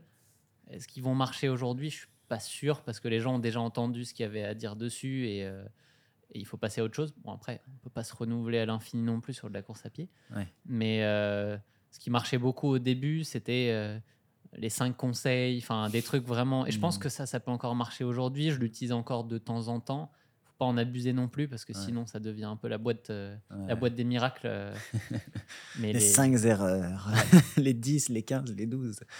Euh, c'est un peu ce que j'ai remarqué. Mais un truc que j'ai remarqué qui marchait vraiment, et en fait, ça m'informe aussi sur la communauté que j'essaye de toucher, c'est les histoires de progression. Hmm. Genre, il est passé, puis d'ailleurs, je pense qu'il y en a beaucoup trop qui abusent de ça en ce moment, mais une de, vi- une de mes vidéos qui avait le plus marché, c'était celle sur Marc-Antoine, parce que c'était une Ouais. histoire de fou, parce qu'il était passé de 17 minutes 30 à 1h04 au semi, ce qui est une progression absolument incroyable. Du coup, j'ai fait une vidéo là-dessus, puis j'étais choqué. Comme les gens étaient genre, ouais, je veux savoir. Je pense que derrière, c'est l'idée de c'est quoi le secret un petit peu. Mais le problème, c'est que c'est souvent décevant parce qu'en fait, il n'y a pas de secret. Souvent, ces gens-là, ils ont tout bien fait, ils ont du talent aussi, puis ça a marché pour eux. Mais c'est ce que j'ai remarqué qui marchait très bien. Mais tu vois, c'est pareil, j'ai pas envie d'en abuser parce que tu sais, tu pourrais faire que ça, mais au bout d'un moment, il Ouais. n'y a pas un milliard de trucs qui font que ça marche aussi. Quoi. Moi, je sais qu'aujourd'hui, ce qui marche bien aussi, c'est les vidéos euh, euh, au cœur de mon entraînement. Là, c'est un petit peu devenu Mm. aussi ma marque de fabrique de faire ça. De, de m- J'aime bien comparer ça, tout bien tout honneur, à intérieur sport, qui est quelque chose que j'adore suivre. C'est un peu l'idée de base, c'est de dire à notre niveau, des- avec les moyens qu'on a, d'essayer de faire un peu ça, de faire ressentir ce qui se passe dans l'entraînement Ouais. et d'inspirer dans le sens euh, positif comme négatif. Inspirer, dire ah cool, moi aussi ça me donne envie de m'entraîner et Mhm. aussi rassurer dans le sens euh, ah il lui arrive ça dans son entraînement bon bah c'est normal si moi aussi j'ai il m'arrive des galères euh, ça fait partie du jeu en fait et de, de, de partager 100% parce que internet est souvent un peu trop euh, bright Positif. lisse tout va bien Ouais. et en fait non tout va mal à un moment pour tout le monde on a tous des cycles Ouais. et euh, c'est enfin, le plus important c'est de gérer quand ça va mal c'est pas de gérer quand ça va bien Ouais. et euh, Mais toi, t'as pas peur de, de te montrer quand même quand ça va mal, quand tu es déçu ou quoi? Puis je trouve ça assez courageux au final parce que, comme tu dis, les gens ils peuvent plus s'identifier. Et puis c'est aussi la réalité. Il y a des fois où ça va pas là, dans l'entraînement. Bah, je pense qu'au début, la première fois, euh, c'est quand j'étais au milieu de ma série Dark Side, où là, tu te prends le burn-out, tu dis, bah, est-ce que j'arrête de publier totalement et je laisse les gens et ils vont se faire des films et on dire, bah, pourquoi il est plus là Ou est-ce que je fais une vidéo pour dire, bah, j'ai merdé, euh, euh, je prends une pause, enfin, expliquer les choses, c'est venu de là. Et en fait, après, je me suis rendu compte avec les retours que j'ai eu là-dessus qui étaient fous, dire, mais en fait, c'est très bien de faire ça. Mm. Et les gens, euh, d'une, même en termes de contenu, ça marche parce que si tu te livres à 100%, les gens sont empathiques, ils, Mm. ils, ont, ils comprennent ce qu'il y a derrière et, euh, et ils ont envie de te soutenir. Donc Mm. ça- ça m'a aidé moi personnellement. Ouais, c'est vrai, tu prends toute la force des gens qui disent let's go, lâche pas, moi aussi je suis passé. Et pour te raconter une anecdote, c'est drôle parce qu'au moment où tu as sorti la série Dark Side, j'avais pensé au concept que ce serait hyper intéressant parce que tu sais, moi je suis en psychologie et j'ai vraiment, je suis vraiment dans le courant que le négatif apporte du positif dans mon laboratoire. On est beaucoup là-dessus. Il y a même quelqu'un qui a écrit sa thèse sur euh, à quel point le négatif est important dans la vie, là, dans mon labo. Je crois vraiment en cette idée. Et au moment où tu avais sorti la série, j'étais comme fuck, c'est vraiment une bonne idée. Et anyway, j'avais pas les ressources pour le faire, puis je l'aurais pas fait, mais j'étais content de voir que ça marche parce que, comme tu dis sur YouTube, on a envie de montrer ce qui marche, qui est bien, quand ça va bien. Mais c'est pas ça l'être humain en fait. L'être humain, c'est vraiment une part sombre aussi, surtout dans l'entraînement en course à pied. Hmm. Question intéressante que pensez-vous des influenceurs en course à pied? Êtes-vous content de comment est vulgarisée la course à pied? Je sais pas si on est les plus objectifs, mais c'est quand même intéressant d'avoir. Est-ce que toi, tu consommes du contenu course à pied au final en dehors euh, de, du tien? Un peu, mais de moins en moins parce que c'est devenu euh, enfin, mon métier aussi et je passe ma vie là-dedans. Et en fait, euh, de plus en plus, quand je coupe, je consomme autre chose parce que sinon, euh, justement, ton cerveau continue de mouliner sur le travail. Et en Mhm. fait, euh, mais je, je suis quand même de près ou de loin un peu tout ce qui existe. Au global, je dirais que ça va. Enfin, il y a, y, a y a moins de, de bullshit qu'il pouvait y avoir au tout début euh, euh, d'Internet. Enfin, début d'Internet. Quand moi j'ai commencé, euh, ouais.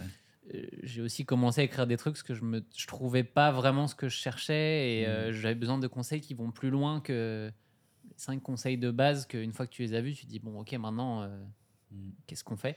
Et, Mais la vulgarisation en fait c'est- très compliqué en réalité donc euh, moi je pense qu'on fait des choses très différentes. Euh, Mm. Toi Tristan, vous êtes plus dans du Théorique, peut-être. dans du théorique Mm. plus haut niveau peut-être, Mm. qui est hyper intéressant parce que moi je consomme ça, je consomme aussi des, des études, enfin des trucs de gens qui sont vraiment barrés, qui Ouais. sont incompréhensibles pour Monsieur Tout le Monde. Ouais. Mais moi je parle à Monsieur Tout le Monde, donc Ouais. en fait euh, je vulgarise vraiment beaucoup sans aller dans du gnangnan où tu apprends rien non plus. Donc le but c'est d'essayer de, Ouais. de mettre au niveau des, de mon public, qui est pas forcément 100% le tien, même si ça Ouais. se croise. Et en fait, des fois, c'est complémentaire. Les gens vont regarder les deux. Ils vont dire Je veux du vulgariser. Et après, ah, il y a Runwise ou Iron. Newman qui en a parlé de manière plus détaillée. Ah, ça m'intéresse aussi d'aller creuser, mais c'est pas tout le monde euh, qui. euh, Mais je pense que s'il n'y avait pas ton contenu, j'aurais encore une fois moins d'auditeurs parce que, mettons que je fais une vidéo super avancée sur le seuil. Si les gens ont jamais entendu parler du seuil, je sais très bien, dans ma vidéo, ils vont être vraiment largués, certains. Mm. S'ils ont déjà consommé plusieurs de tes vidéos où tu vulgarises vraiment plus le seuil, ben, ils vont pouvoir aller voir la tienne, après aller voir la mienne. Et je dirais que Tristan, il est encore plus technique que moi. Sur certaines vidéos, honnêtement, quand il parle dans les, la physiologie, puis qu'il veut créer des nouvelles théories et tout, Mm. sais, là, vraiment, on sait que ça va être de, de niche de chez niche, là. Parce que c'est très euh, technique sur la physiologie, notamment. Ouais. Fait que je pense que c'est très complémentaire, encore une fois. Euh, juste pour donner mon avis là-dessus, euh, je consomme pratiquement aucun contenu course à pied, pareil que toi, parce que juste, il y a trop de course à pied dans ma vie. Il y a ma carrière de coureur, les coachings tous les jours, euh, la création de contenu. Et en fait, si je consommais du, du contenu course à pied, en fait, c'est pas vrai. Je consomme beaucoup de contenu, mais du coup anglophone plus, juste pour voir un peu ce qui se fait ailleurs. Tu vois, par exemple, Sweat Elite, Hmm. bah, je kiffe parce que c'est des pros. Du coup, je me sens un peu plus proche et je vois ce que font des pros, tu vois. Du coup, c'est des fois j'écoute un peu Sweat Elite, mais c'est vraiment minime là, pour de vrai. Là, j'en consomme un petit peu plus en ce moment, parce que je me suis mis au trail, qui est une discipline Ouais. qui fait partie de la course à pied, mais qui est quand même euh, très différente. Et euh, du coup, je me suis remis à en consommer un peu pour. Là, j'ai envie de m'imprégner en fait de, de comment pensent les trailers, Hmm. qu'est-ce qu'ils font. euh, et, et ça, là, là, je reprends du plaisir. Mm. Et euh, bah, un livre que je suis en train de lire, notamment en ce moment, c'est le livre de Mathieu. Ah ouais? Blanchard. Je ça fait un mois qu'il traînait sur ma table de chevet, mais je finissais euh, Ouais. la biographie de Michael Phelps, qui était Ah. Un autre sujet intéressant. Ouais. Mais là, le livre de Mathieu, je suis à fond dedans parce que d'une, je peux faire beaucoup de parallèles avec euh, euh, mon profil euh, sur plein de trucs. Et euh, c'est écrit de manière. euh, c'est pas de la course, c'est l'aspect, le, le titre du livre là, sur euh, l'aventure. C'est vraiment ça que tu Ouais. vois et c'est Ouais. presque un roman. Donc, même si tu sais que c'est ce qui lui est arrivé, donc c'est. Hmm. c'est plus ça que je vais chercher aujourd'hui si je consomme du, quelque chose sur de la course. Intéressant. Mais c'est vrai que c'est énorme, hein, le contenu qui se crée sur la course. Là. Tu peux vraiment regarder tous les jours si tu veux. Pensez-vous adresser le même public? Euh, Selon moi, non. Contenu de Maxime apprécié d'abord par des coureurs aguerris versus contenu Nico apprécié principalement par des novices. T'en penses quoi de ça? Je trouve que c'est bien résumé parce qu'il y a de la nuance en plus. Il y a le mot Ouais. principalement Mm. qui veut dire que on nous met pas dans une case parce que souvent le si bah là c'est du vulgarisé c'est comme ça donc ça intéresse pas le coureur aguerri Mm. ce qui est pas le cas parce que ça peut t'intéresser de voir aussi une manière vulgarisée ça- dans tous les cas je trouve que tous les contenus bien faits vont t'amener une vision sur la chose qui peuvent ça peut t'amener quelque chose. Euh, donc dans tous les 100%. cas moi j'aime bien voir à différents degrés enfin quand je regarde les vidéos de, de- de Tristan euh, c'est pareil je les regarde pas tout à 100% Mm. mais si je suis sur une vidéo bien technique j'adore ça parce que il t'ouvre des, des perspectives différentes. Et en fait quand, euh, quand tu veux vraiment moi mon but c'est pas d'être le coach expert. Je veux être expert de rien. En fait moi je suis un généraliste maintenant même depuis le début en fait j'ai jamais voulu être expert à la- à- Mm. de quoi de quoi que ce soit mon but c'est de maîtriser suffisamment tous les aspects qui tournent autour de la course à pied pour bien les comprendre et pouvoir faire avancer le campus en fonction de cette vision euh, qui vient des milliers de retours que les gens ont pu faire sur les vidéos, les articles, le campus. Et, et, euh, et pour ça, tu n'as pas besoin d'aller dans le détail de tout, en fait. Mais en fait, c'est même, ce serait même un problème. Genre, tu aurais un problème de temps et de ressources. J'avais lu un truc là-dessus intéressant sur le T-shape. Genre, tu sais, c'est euh, le T-shape, c'est genre maîtriser tout, mais rien en profondeur. C'était comme un peu pour décrire Elon Musk, parce qu'Elon Musk, c'est quelqu'un qui est, bon, lui, c'est, pour le coup, c'est presque un expert de chaque domaine, parce que je pense que c'est aussi un humain très intelligent, mais en gros, lui, il doit maîtriser tout, tu sais, les aspects physiques et tout, mais rien spécifiquement, parce que sinon, tu fais pas autre chose si tu dois Ouais. comprendre les particules nucléaires ou j'en sais rien euh, en profondeur. Ça doit être encore plus dur pour ce genre de profil, parce que j'ai pas ce genre d'intelligence, donc ça va bien. Parce que même si je voulais être l'expert numéro un, je pense que c'est pas, pas fait pour moi. Mais en fait, il faut quand même accepter à un moment, et c'est un peu dur quand tu es dans ce game de. Mm. Tu es mis dans des algorithmes et, et Mm. toujours plus, toujours mieux, être le premier.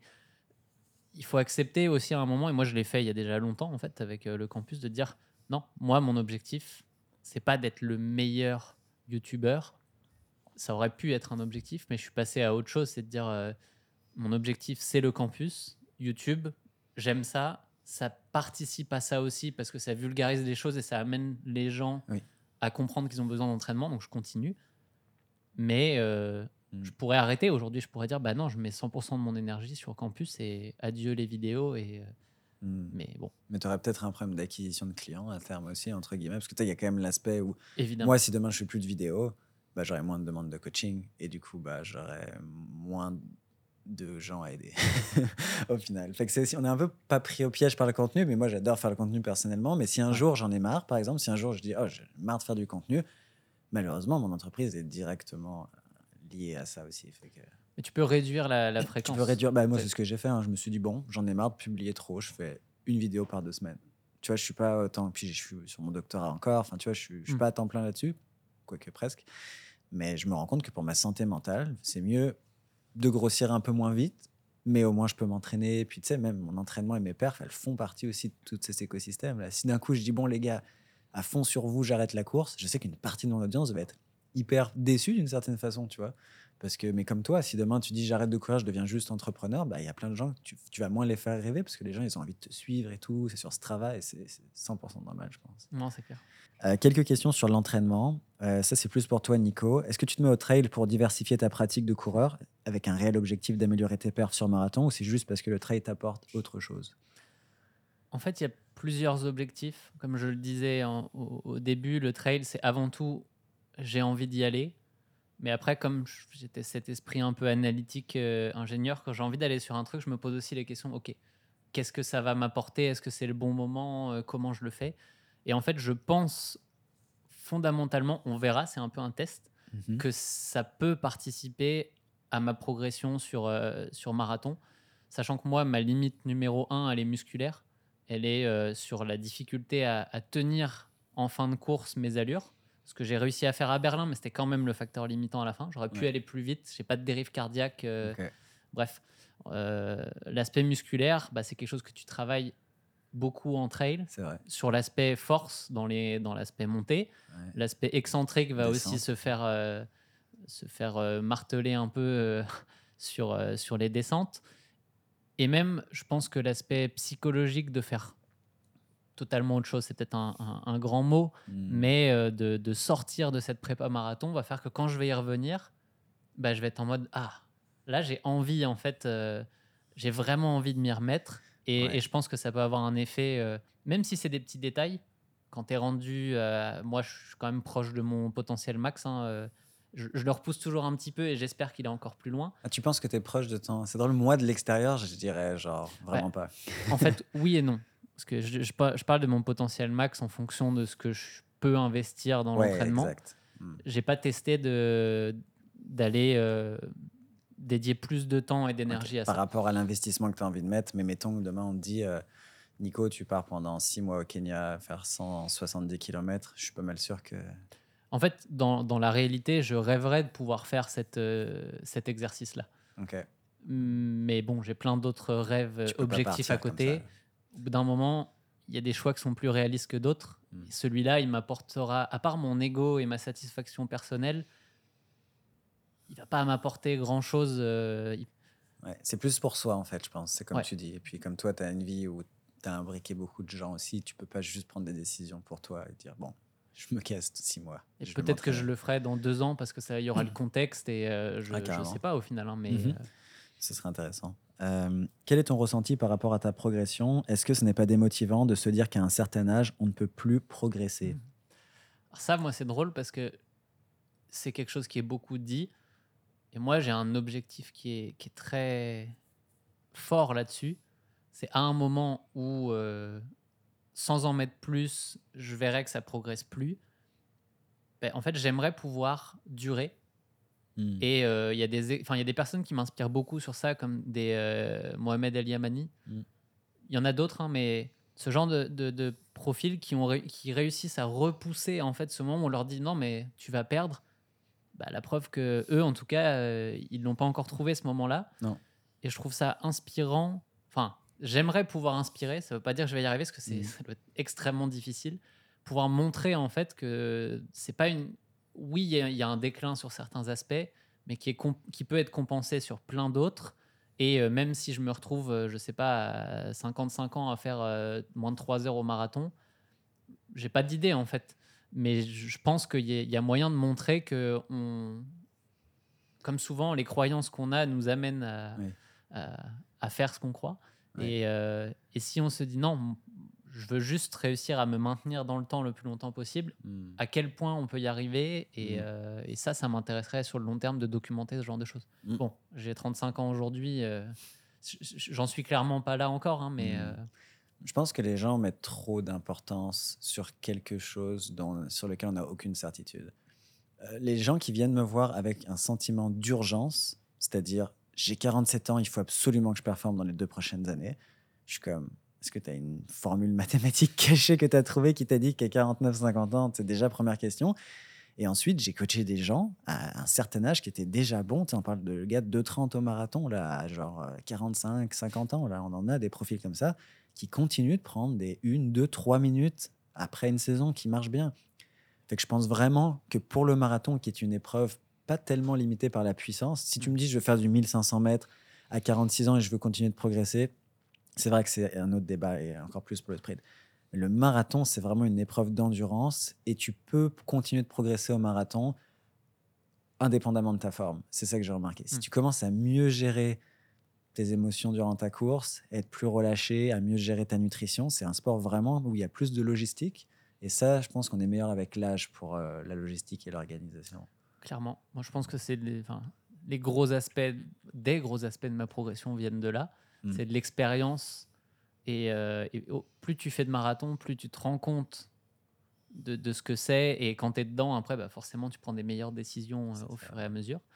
Et, euh, et puis, quelque chose qui est, qui est à explorer, en fait, c'est aussi l'aspect force, enfin, musculaire, en fait. Euh, souvent, euh, ce qu'on voit, c'est que c'est du muscle qu'on perd au fur et à mesure des années. Et ça, bah, on sait comment on sait comment le compenser en fait Euh, Ouais. c'est pas peut-être pas la partie qu'on a le qui motive le plus un coureur mais mais si on te dit que maintenir ton niveau euh, ça passera à, à 80% par maintenir euh, un niveau de renforcement adapté Ouais. à partir d'un certain âge Mais tu as raison là-dessus. Et moi, je le vois avec mes. J'ai pas beaucoup de coureurs de 60 ans, mais j'en ai quelques-uns.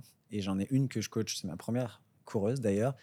Et on continue de progresser au marathon. Et tu vois, dans son plan, il y a beaucoup plus de travail de vitesse, notamment. Tu vois, j'ai remarqué que pour ces profils-là, partir sur des longues de 30 km, toujours pareil, Hmm. c'était beaucoup moins intéressant déjà parce que 30 km, quand tu fais 4h05 au marathon, c'est c'est long là comme entraînement. Fait qu'au final, on, on baisse beaucoup, mais j'ai remarqué que puis il y a des articles scientifiques qui en parlent que comme on perd de la puissance musculaire, il faut contrebalancer ça avec plus de puissance musculaire. Donc, comme tu dis, musculation, renforcement et un peu plus d'intervalles courts finalement et les fameuses axels, les fameuses strides aussi, euh, ligne Mm. droite comme on dit en France, qui sont encore plus importantes pour ces, pour ces gens-là. C'est- drôle parce qu'au final, c'est totalement contre-intuitif parce que c'est Ouais. l'inverse qu'on va te dire. Et Ouais. on le voit souvent, nous, avec les profils euh, un peu plus âgés qui vont dire Mhm. Mais j'ai de la vitesse dans mon plan, euh, je vais me blesser. Potentiellement, oui. Mm. Mais, Mais évidemment, sur un profil plus, plus âgé, la, la- la difficulté de la séance de vitesse qu'on va mettre va être totalement euh, moindre par rapport à un coureur euh, qui va avoir 25 ans, qui lui, tu vas lui mettre 100%. Enfin, il y a, il y a- il y a Ouais. moins de nuances dans, dans la séance. Ouais. De toute façon, c'est toujours un jeu, en fait. euh, pour renforcer, il faut stresser. Donc, euh, Mm. si on te dit, bah non, t'es trop vieux, on t'en met plus, bah, c'est sûr que tu. Ouais. D'un moment, tu vas. dé- Mais c'est un, un jeu dangereux, mais en fait, trouver la limite, de toute C'est façon, c'est l'art de l'entraînement. c'est ça qui de- est amusant aussi en tant que, que coach. Puis je pense que l'autre aspect, c'est si tu as 60 ans, que tu as commencé, mettons même à 40 ans, tu as 20 ans de volume dans le corps. Puis on sait que tel aérobie, c'est le plus long à développer, mais en 20 ans de course constante, t'as pas maximisé ton potentiel, mais disons que tu es proche là.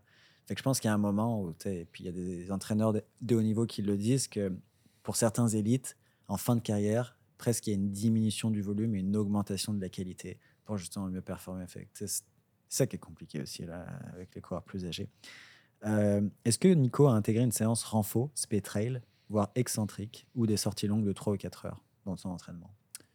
Alors, le renforcement euh, speed trail, non. Mais je sortais de deux ans de renforcement euh, spé marathon et spé moi et mes limites, en fait.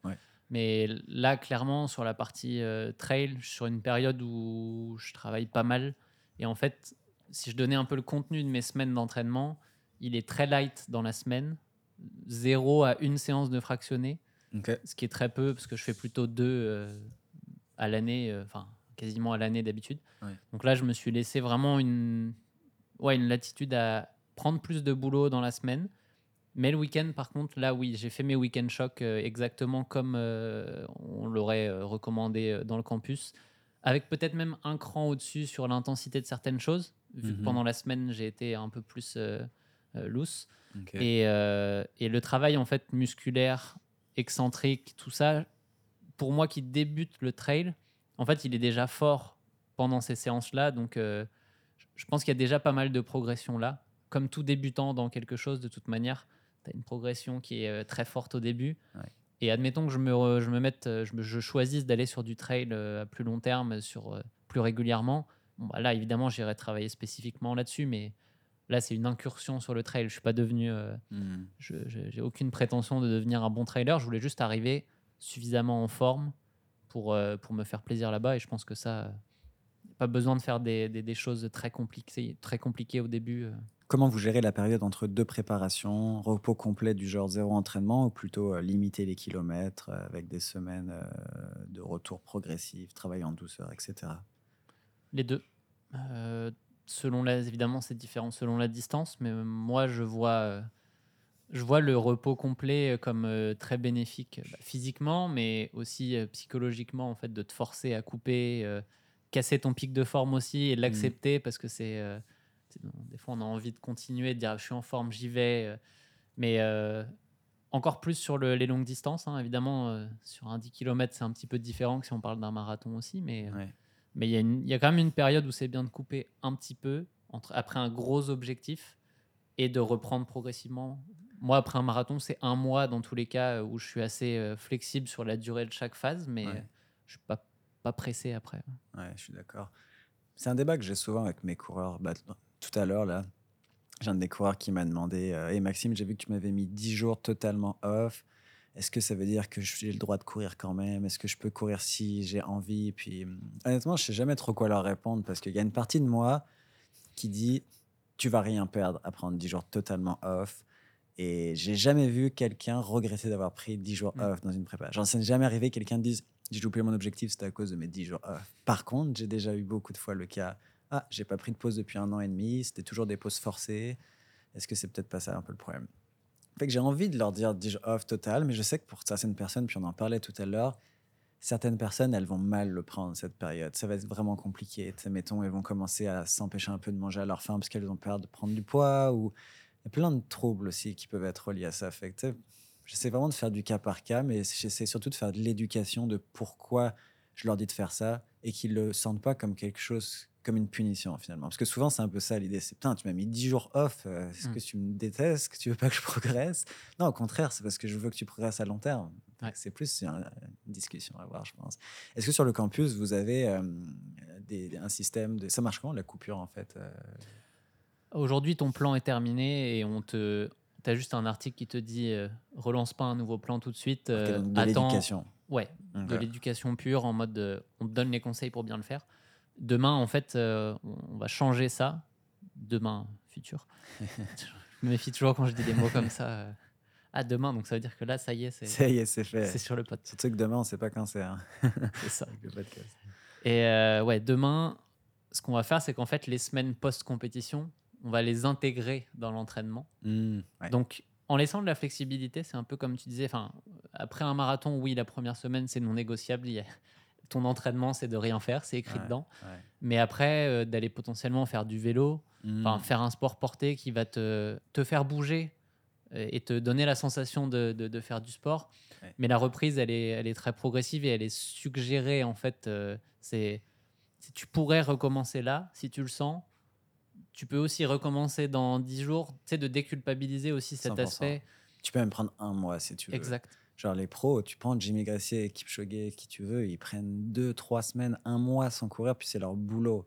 Après, on est d'accord que c'est pas comparable au sens où Kipchoge ou Jimmy Gracie, ils font tellement d'entraînement qu'ils peuvent revenir très vite en forme, alors que quelqu'un qui fait 40 km par semaine, s'il prend deux semaines, c'est que ça peut prendre quand même un peu de temps, un mois, un mois et demi, mais ouais, je sais pas, j'ai pas de recommandation exacte, je dis juste qu'on prend jamais trop de repos. Je, je le comprends en même temps parce que on- dès qu'on passe par notre phase de reprise, c'est dur la phase de reprise. parce que C'est tu te sens terrible. tellement, tellement nul. Ouais.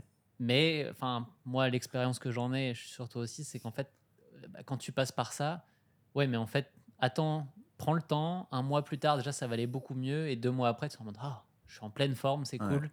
Ce qui n'est pas forcément le cas quand tu prends pas le temps de faire ça. Ouais, je suis d'accord avec toi. Puis moi, j'ai toujours eu mes meilleures performances après des, grosses, des gros mois de soit pause, soit un peu blessure ou genre un peu de démotivation. Je pense pas que tu peux remonter des sommets si tu te casses Mm. pas la gueule de temps en temps, mais c'est peut-être plus influencé par mon expérience.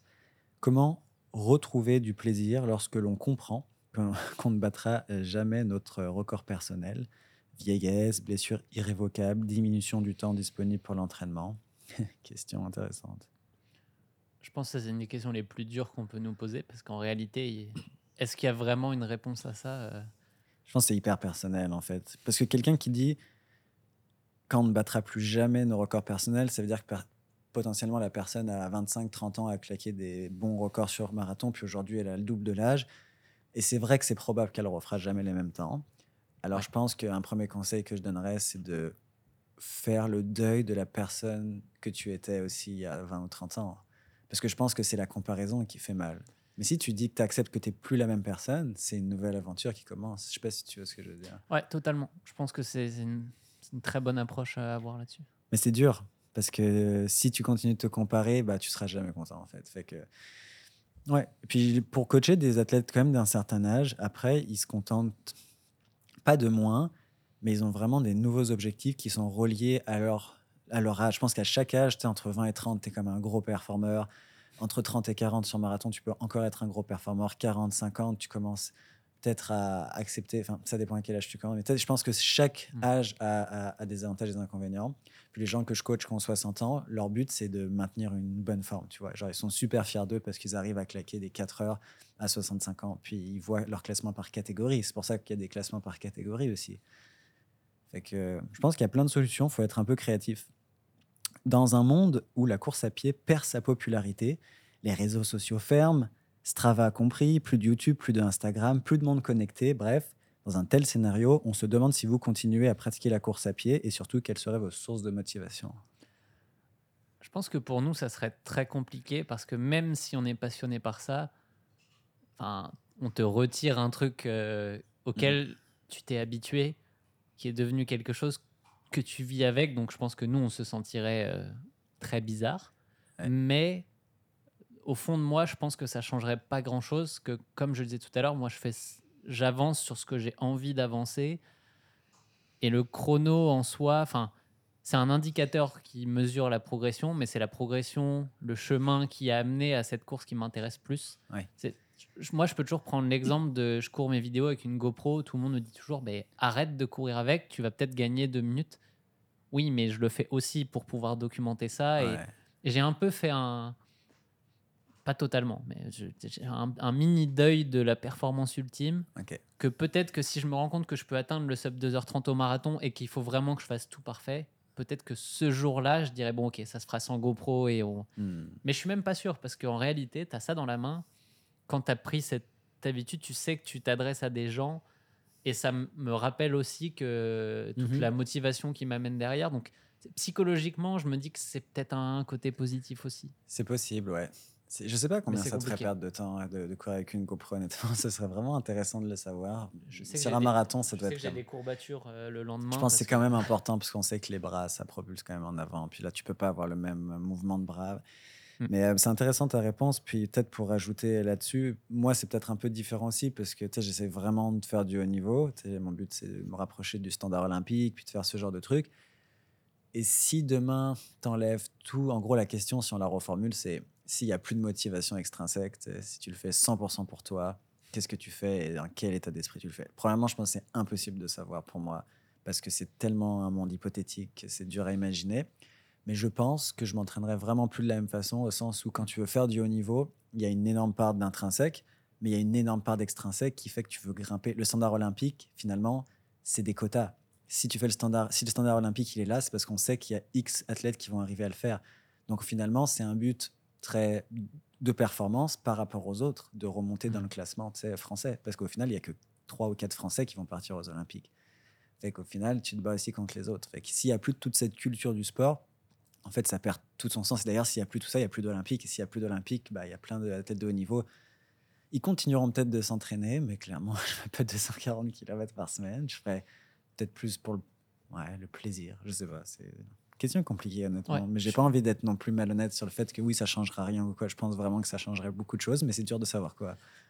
Ça, ça changera rien dans le sens où je pense que je continue à courir, mais c'est à peu près la seule certitude que j'ai. Mais comment, ou pourquoi c'est. Puis les gens te regarderaient bizarrement si t'étais le seul à courir sur, sur Terre aussi. Bah, il a- il n'y a, pas si longtemps, hein, les coureurs étaient quand même regardés comme des gens bizarres. euh. Exact. Et notamment les femmes, quand elles couraient dans les années 50, 60, c'était bizarre. Là. Hmm. Que, en tout cas, question intéressante, mais ça pourrait presque nécessiter un épisode entier.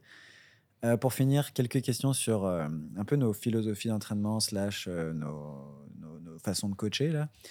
Quelle différence y a-t-il entre l'approche de campus, seuil 30 et 60 par exemple, et de Runwise, allure spécifique de course, vitesse marathon et courir à l'effort Il a un peu résumé nos approches. euh, c'est très résumé, mais je pense que j'aurais pas forcément été d'accord avec comment on nous a résumé, mais je connais pas trop seuil 30, seuil 60, c'est quoi? C'est quelque chose de sur campus? Ouais, c'est les grosso modo, on utilise les différentes bornes de la zone de seuil euh, Ok. euh, avec un seuil 60 minutes, un seuil 30 minutes. Ah, ok, euh. je comprends. En fait, c'est difficile, je pense, d'y répondre à cette question parce que d'une, comme tu disais tout à l'heure, on n'est pas allé se pencher euh, totalement dans la méthode. Enfin, pour me pencher totalement dans ta méthode, moi, il faudrait que je sois coaché par toi parce que j'ai du mal à donner vraiment un avis sans avoir testé, mais de manière approfondie. euh, Je crois pas qu'il y ait une. En fait, honnêtement, quand j'y pense, je pense pas que je peux être résumé à une méthode. Déjà parce que ça change très vite. Tu sais, je coach 40 athlètes là depuis euh, trois ans. Puis il n'y a pas une saison où j'ai pas changé des petits trucs. Mais en fait, à force de changer des petits trucs, la méthode globalement, elle reste la même. Il faut qu'on cumule du volume, il faut qu'on fasse un peu plus chaque saison, et il faut qu'on le fasse mieux. Tu sais, en fait, c'est vraiment simple. Après, c'est dans le détail. Puis c'est là où je pense qu'on va avoir les différences. Tu sais, Aujourd'hui, j'ai tendance à être un peu plus conservateur sur la qualité avec certains athlètes et à mieux périodiser aussi la qualité, à faire plus des trucs faciles en début de prépa, puis accès. Enfin, qu'il y a plein de trucs qui ont changé, mais je pense que les gens ont envie de nous mettre un peu dans des cases parce que c'est rassurant. C'est plus facile de dire Runway, c'est le mec qui dit de faire beaucoup de volume, et Running Addict, qui dit qu'il faut faire plein de sprints, mais en vrai, c'est un peu débile parce que c'est pas du tout comme ça qu'on va coacher les gens. Fait que juste, des fois, il faut aussi accepter l'incertitude que bah, tu peux pas résumer quelqu'un avec deux, trois termes Mm. sur sa philosophie. C'est un peu ça le message aussi que j'ai envie de faire passer. Ah, moi, je suis 100% aligné avec ça. C'est pour ça que c'est compliqué à répondre à cette question parce que je pense que si je regardais un, un plan que tu me ferais, je serais d'accord avec. Euh, Mm. Enfin, il y, a peu de chance, il y a très peu de chance en, en écoutant tes vidéos, en sachant un petit peu comment, euh, comment tu réfléchis, il y a très peu de chance que je Ah non. Ça fait nul. pas de sens. Et en fait, tu peux être convaincu par la manière de travailler de plein de coachs sans vouloir forcément toi l'utiliser pour quelqu'un d'autre parce que euh, fondamentalement derrière, il y a quand même une grosse base qui est commune. Après, on joue avec des variables. Dire oui, peut-être que tu joues peut-être un peu plus avec la variable volume et donc en étant plus safe sur l'intensité.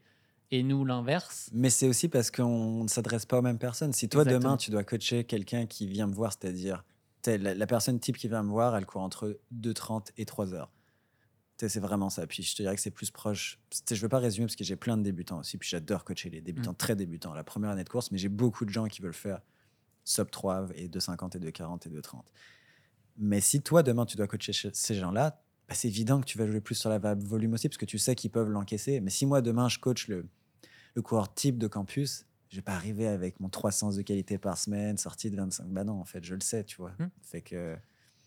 Non, c'est cohérent parce que nous, les, les sub 3 heures, ça représente peut-être euh, 5%. Et encore, je pense que je suis très large quand je dis 5% de, de nos utilisateurs. ah. Nous, on- quand je dis qu'on vise monsieur tout le monde, en fait, j'adore ce terme parce que pour moi, dans ma bouche, il a rien de péjoratif. Non, au contraire. Je le dis parce que des fois, ça peut être ah ouais, euh, monsieur Mm. tout le monde. Mais c'est pour dire que n'importe qui qui court, qui a son objectif de finir son marathon Mm. et qui veut euh, consacrer euh, une part limitée de son temps à la course à pied, en fait. C'est pour ça que nous, la majeure partie des gens, je pense qu'ils sont sur du 4 fois par semaine. Ouais. Donc déjà, pour parler de volume, bah, c'est fini, en fait. Pour, euh, Et si tu leur proposais 5, ils te diraient, ils viendraient nous écrire, Eh, on peut pas essayer de passer à 4 parce qu'en fait, ils intègrent la course à pied dans, dans leur mode de vie. Et eux, c'est... Bon, c'est pour ça que des fois, il faut réussir à mettre les gens dans le contexte que non, tu n'es pas sur un objectif performance, tu es sur un objectif qui est plus orienté euh, loisir. Et souvent, on a tendance à vouloir euh, se croire pouvoir faire de la performance sans mettre les moyens. Il y a toujours un peu le... Mais je pense qu'on peut dire que c'est de la performance, c'est juste pas le même niveau de performance. Tu vois, par exemple, moi, j'ai aucun athlète qui court 4 ou 5 fois par semaine. C'est même un débutant qui, vient, qui vient, va venir me voir, ça sera. Si j'ai une personne qui court 5 fois par semaine, mais sinon, c'est tous 6, puis ça monte à 10 ou 11 fois par semaine. Fait que je vais avoir une approche où. Mais c'est parce que les gens le savent en venant vers moi que je vais Ouais. leur donner ça. Sinon, ils viendraient pas là. Puis, tu sais, c'est rare qu'ils me demandent l'inverse. Alors que toi, c'est des problématiques plus de. Je veux le maximum de rendement pas pour le minimum d'investissement, mais pour un investissement de fixe. Quoi. Voilà, j'ai 5 Ouais, heures dans ma semaine, j'ai rapport 3 heures. Ouais, mais ça fait grave du sens aussi parce que tout le monde est différent. Puis moi, j'ai déjà essayé de coacher des. J'ai déjà eu des gens comme ça un peu. Puis honnêtement, ça marchait pas. Parce Mm. que juste, on n'est pas aligné. Et moi, je vais. C'est difficile pour moi de donner des plans comme ça parce que j'en ai jamais vraiment fait, tu vois. Et je pense que c'est ouais. très important d'avoir les deux. C'est- intéressant parce que nous, notre but, c'est aussi, avec tout ce qu'on s'est dit avant, de pouvoir définir c'est quoi le volume minimal nécessaire, Ouais. de faire des statistiques. Et, et à la fin, si on se rend compte que quelqu'un qui veut faire trois fois par semaine, machin, ça ne marche pas et que c'est statistiquement prouvé, ben on dira soit on, on te le laisse, mais on te met avec un objectif finisher, genre finir la course, parce qu'on sait que ça c'est faisable, mais pas plus. Soit on dira ben c'est quatre fois par semaine minimum et c'est comme ça. Ouais. Et on, on veut être prescripteur, mais on veut pas non plus aujourd'hui dire euh, c'est comme ça et c'est pas autrement, parce qu'en fait on n'a pas les on pas les preuves pour aujourd'hui. Il y a personne qui a prouvé que tu pouvais pas réussir euh, Ouais. quelque chose de correct sur marathon avec du trois fois par semaine C'est vrai. c'est sûr que tu as moins de chances d'y arriver.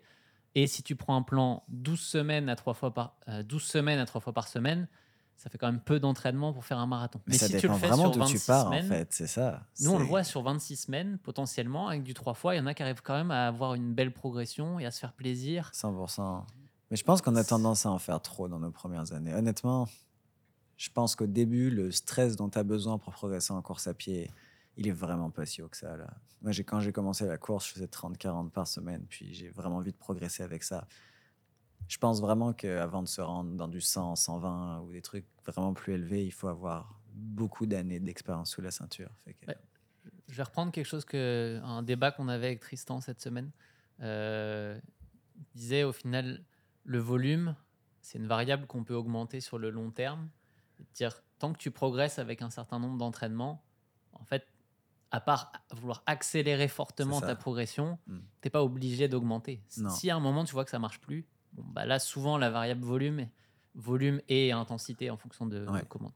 Là ça devient intéressant, mais en soi, si avec tu 4-5 fois par semaine ça marche, tu progresses, tu te fais plaisir, ta vie est équilibrée, il n'y a pas de raison de faire plus. Non, sauf si ça. tu te dis non, moi je veux un objectif. euh, Ça dépend à quel intense. point tu es greedy, mais du point de vue positif. Là, greedy, genre euh, où tu veux Mm. aller.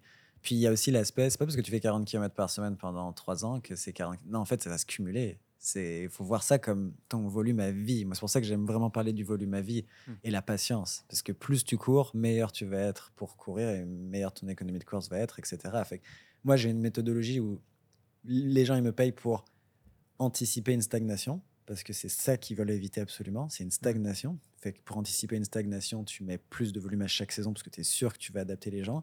Mais la vérité, c'est que c'est vraiment pas fait pour tout le monde parce qu'il y a forcément plus de risques, puisque à chaque saison, tu vas tester, te rapprocher de la zone rouge du corps aussi. Fait que, totalement différent, mais hyper intéressant au final. C'est des profils de, de gens euh, Mm. différents.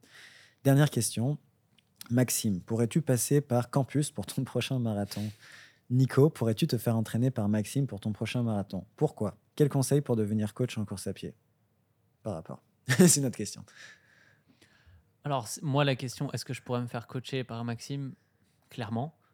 Il n'y a pas de raison a priori, sauf si tu n'as pas envie de Et je pense qu'en plus, enfin, dans les dernières euh, prépas, euh, j'ai activé un peu plus l'aspect volume comme euh, facteur différenciant. Enfin, volume et renforcement, ça fait deux. euh, Mm. mais, euh, mais je pense que moi, je m'intégrerais bien dans ta manière de faire. Il faudrait que je me fasse à la cote d'effort que j'utilise pas. Mais C'est vrai que Code d'effort, c'est un. genre, si tu me disais différent. demain de t'y mettre, Mm. évidemment, il y aurait un, un temps d'adaptation, mais, mais ça serait faisable. Ouais. Dans l'autre sens, euh, faire euh, 2h16 au, au marathon avec campus, ça n'a pas été réfléchi pour. Est-ce que tu penses que si on mettait le profil le plus hardcore pour moi, j'aurais. euh, C'est quoi le nombre maximum de sorties que tu peux faire avec Campus? 6. Ouais, c'est chaud. Donc tu vois, même moi, j'augmente avec des petites endurances fondamentales en Tu rajoutes des petits doubles en fait, euh, finalement. Rien de, en fait, rien de très compliqué, mais Ouais. demain, on peut le faire. Enfin, on peut le faire. On peut faire un profil. Il suffit euh, d'adapter en fait, ouais. mais C'est pas intéressant. qu'aujourd'hui, travailler là-dessus, alors qu'on a, euh, enfin, ça va être 0,0001% des, enfin, ça va être une personne en fait. Ouais, c'est ça. Et sauf que tous les autres sont beaucoup plus intéressants pour nous à aller chercher parce que quel athlète élite va venir s'entraîner avec Campus et ça ferait, enfin, ça, ça fait pas de sens. euh. Ça ferait une bonne des- vidéo. ça ferait une bonne vidéo, ce serait intéressant. Moi, j'ai souvent tendance à dire que je m'arrête un peu à mon type de profil. Où c'est très bien, mais euh, après, tu as envie d'aller, euh, à part des athlètes extrêmement doués, tu as envie d'aller chercher quelqu'un qui va vraiment optimiser tous les petits détails avec toi, avec, dans une discussion, dans une... euh, Ouais. c'est encore... C'est autre chose, en fait, l'entraînement à partir de, ce genre de, de chrono. Puis l'aspect psychologique devient vraiment important. Au bout d'un moment, je Ouais. pense que c'est péter des barrières mentales. Tu sais, moi, le 2-20, là, c'était une barrière mentale dans ma tête parce qu'au Québec, personne courait sub de 20, puis il n'y en a toujours pas beaucoup. Mais en fait, quand j'ai couru sub de 20, j'ai réalisé que c'était genre juste dans ma tête, là. Puis pareil, là, aujourd'hui, je suis comme, waouh, 2-15 et tout. Puis je suis sûr que le jour où je cours sous les 2-15, je me dis, c'était juste dans ma tête. Alors bien sûr, c'est pas juste dans la tête, il faut l'avoir dans les jambes, il faut le courir, mais je pense plus tu progresses, plus il faut que tu travailles sur ta psychologie. Puis je préfère utiliser le terme psychologique que mental parce que Ouais. mental, ça renvoie trop l'idée que si tu es fort mentalement, d'un coup, tu, puis j'ai déjà fait une vidéo là-dessus, tu peux être euh, fort en course à pied, mais honnêtement, le mental, il découle souvent de la forme physiologique. Si demain je te mets la forme de Kipchoge, t'inquiète, tu vas voir, tu as plein de mental d'un coup, parce que tu es tellement fort que tu as confiance en toi. Ah bah, 100% aligné avec ça. ouais. Ouais. À Berlin, euh, je me sentais invincible, Mm. entre guillemets. Ça ne veut pas dire que tu as zéro doute, hein, mais avant la course, je me sentais vraiment euh, dans la Mm. forme de ma vie. Et bah là, euh, forcément, quand tu es dedans, après, si tu, si tu gères bien ta course, Ouais, Tu savais dis- en fait que tu pouvais Ouais. le faire. en fait, euh, j'avais pas de doute. Mm. J'ai juste déroulé ce que j'avais comme. Ça. Ça arrive quand même assez rarement que tu déroules, mais plus tu es prêt, plus il y a de chances. En fait, l'entraînement, ça sert à maîtriser un maximum de paramètres que tu peux maîtriser. Après, s'il fait 35 degrés le jour de ta course, qu'il y a un temps de merde, que tu te casses la gueule, ou je sais Ou qu'il y a un gros ce jour-là, tu ouais. digères Mm. mal euh, alors que tu as tout testé à l'entraînement, ça peut ça. arriver. Mm. Mais euh, si c'est un facteur que, qui, a- qui est extérieur à tout ce que tu as travaillé, soit tu l'avais oublié et la prochaine fois tu l'intégreras, Ouais. soit euh, bah, c'est comme ça et ça arrivera. Moi j'ai plutôt eu de la chance sur mes dernières courses. Je croise les doigts que ça continue. Je touche Ouais, du bois, on puis, veut, mais tu parles de chance, mais genre, tu sais, tu choisis les courses comme Berlin, tu as déjà enlevé énormément de facteurs problématiques. Tu vois, moi, le, ce que j'essaie d'expliquer à mes coureurs, c'est tu veux vraiment performer au marathon, commence par choisir la bonne course. Si tu prends une course comme, je sais pas, Ottawa, je vais te prendre Ottawa parce qu'on sait qu'une année sur deux, si ce n'est plus, il fait ultra chaud. Bah déjà là, tu t'handicapes, tu sais. Ouais. Moi, pourquoi je vais à Valencia toutes les années? C'est assez simple, c'est parce que je m'entraîne pas six mois dans l'année comme un fou pour avoir une course toute pétée à cause de- du climat ou du vent. Tu sais, c'est aussi juste pragmatique. C'est pour ça qu'il y a beaucoup plus d'élites qui vont à Valencia.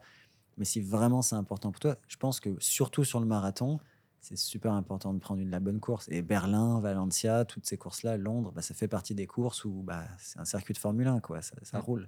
Et encore que Berlin, c'est plus risqué que Valencia parce qu'il peut faire chaud quand même, euh, vu que c'est en septembre, mais en général ça va, mais avec le temps, peut-être qu'il fera de plus en plus chaud. Fait que, fait que je pense que c'est pas mal. Je pense qu'on peut s'arrêter là-dessus, à moins que Nico, tu aies un truc euh, à dire euh, pour terminer. Non, j'ai beaucoup, beaucoup apprécié échanger aujourd'hui. Mmh. On a été sur plein de sujets différents, mais euh, ça fait plaisir de pouvoir prendre le temps de les aborder aussi, parce que là, on n'était pas limité dans le temps. et on n'est pas sur un format 5 minutes pour parler de ça où tu résumes ton propos au maximum. Non, exact. J'espère que euh, vous trouverez aussi euh, de l'intérêt là-dedans, de, de confronter, mais aussi de voir que tout n'est pas dans la confrontation et qu'il n'y a pas de nécessité de trouver un camp ou des choses comme ça. Au contraire, je pense qu'on est d'accord sur 95% des principes au final et que nos différences font partie de l'équation qui font qu'on va aussi euh, qu'on va aussi proposer des nouvelles choses et tout. Fait bref, j'espère que ce contenu vous aura plu, ce podcast vous aura plu. C'est disponible comme d'hab sur euh, Spotify, sur euh, Apple, sur toutes les plateformes, presque toutes en tout cas. Fait merci en tout cas pour toutes les questions que vous avez posées à Nico. Ça m'a donné beaucoup de beaucoup d'idées aussi pour préparer cet épisode. Et ben on se voit dans une prochaine vidéo. À bientôt. Ciao. Salut.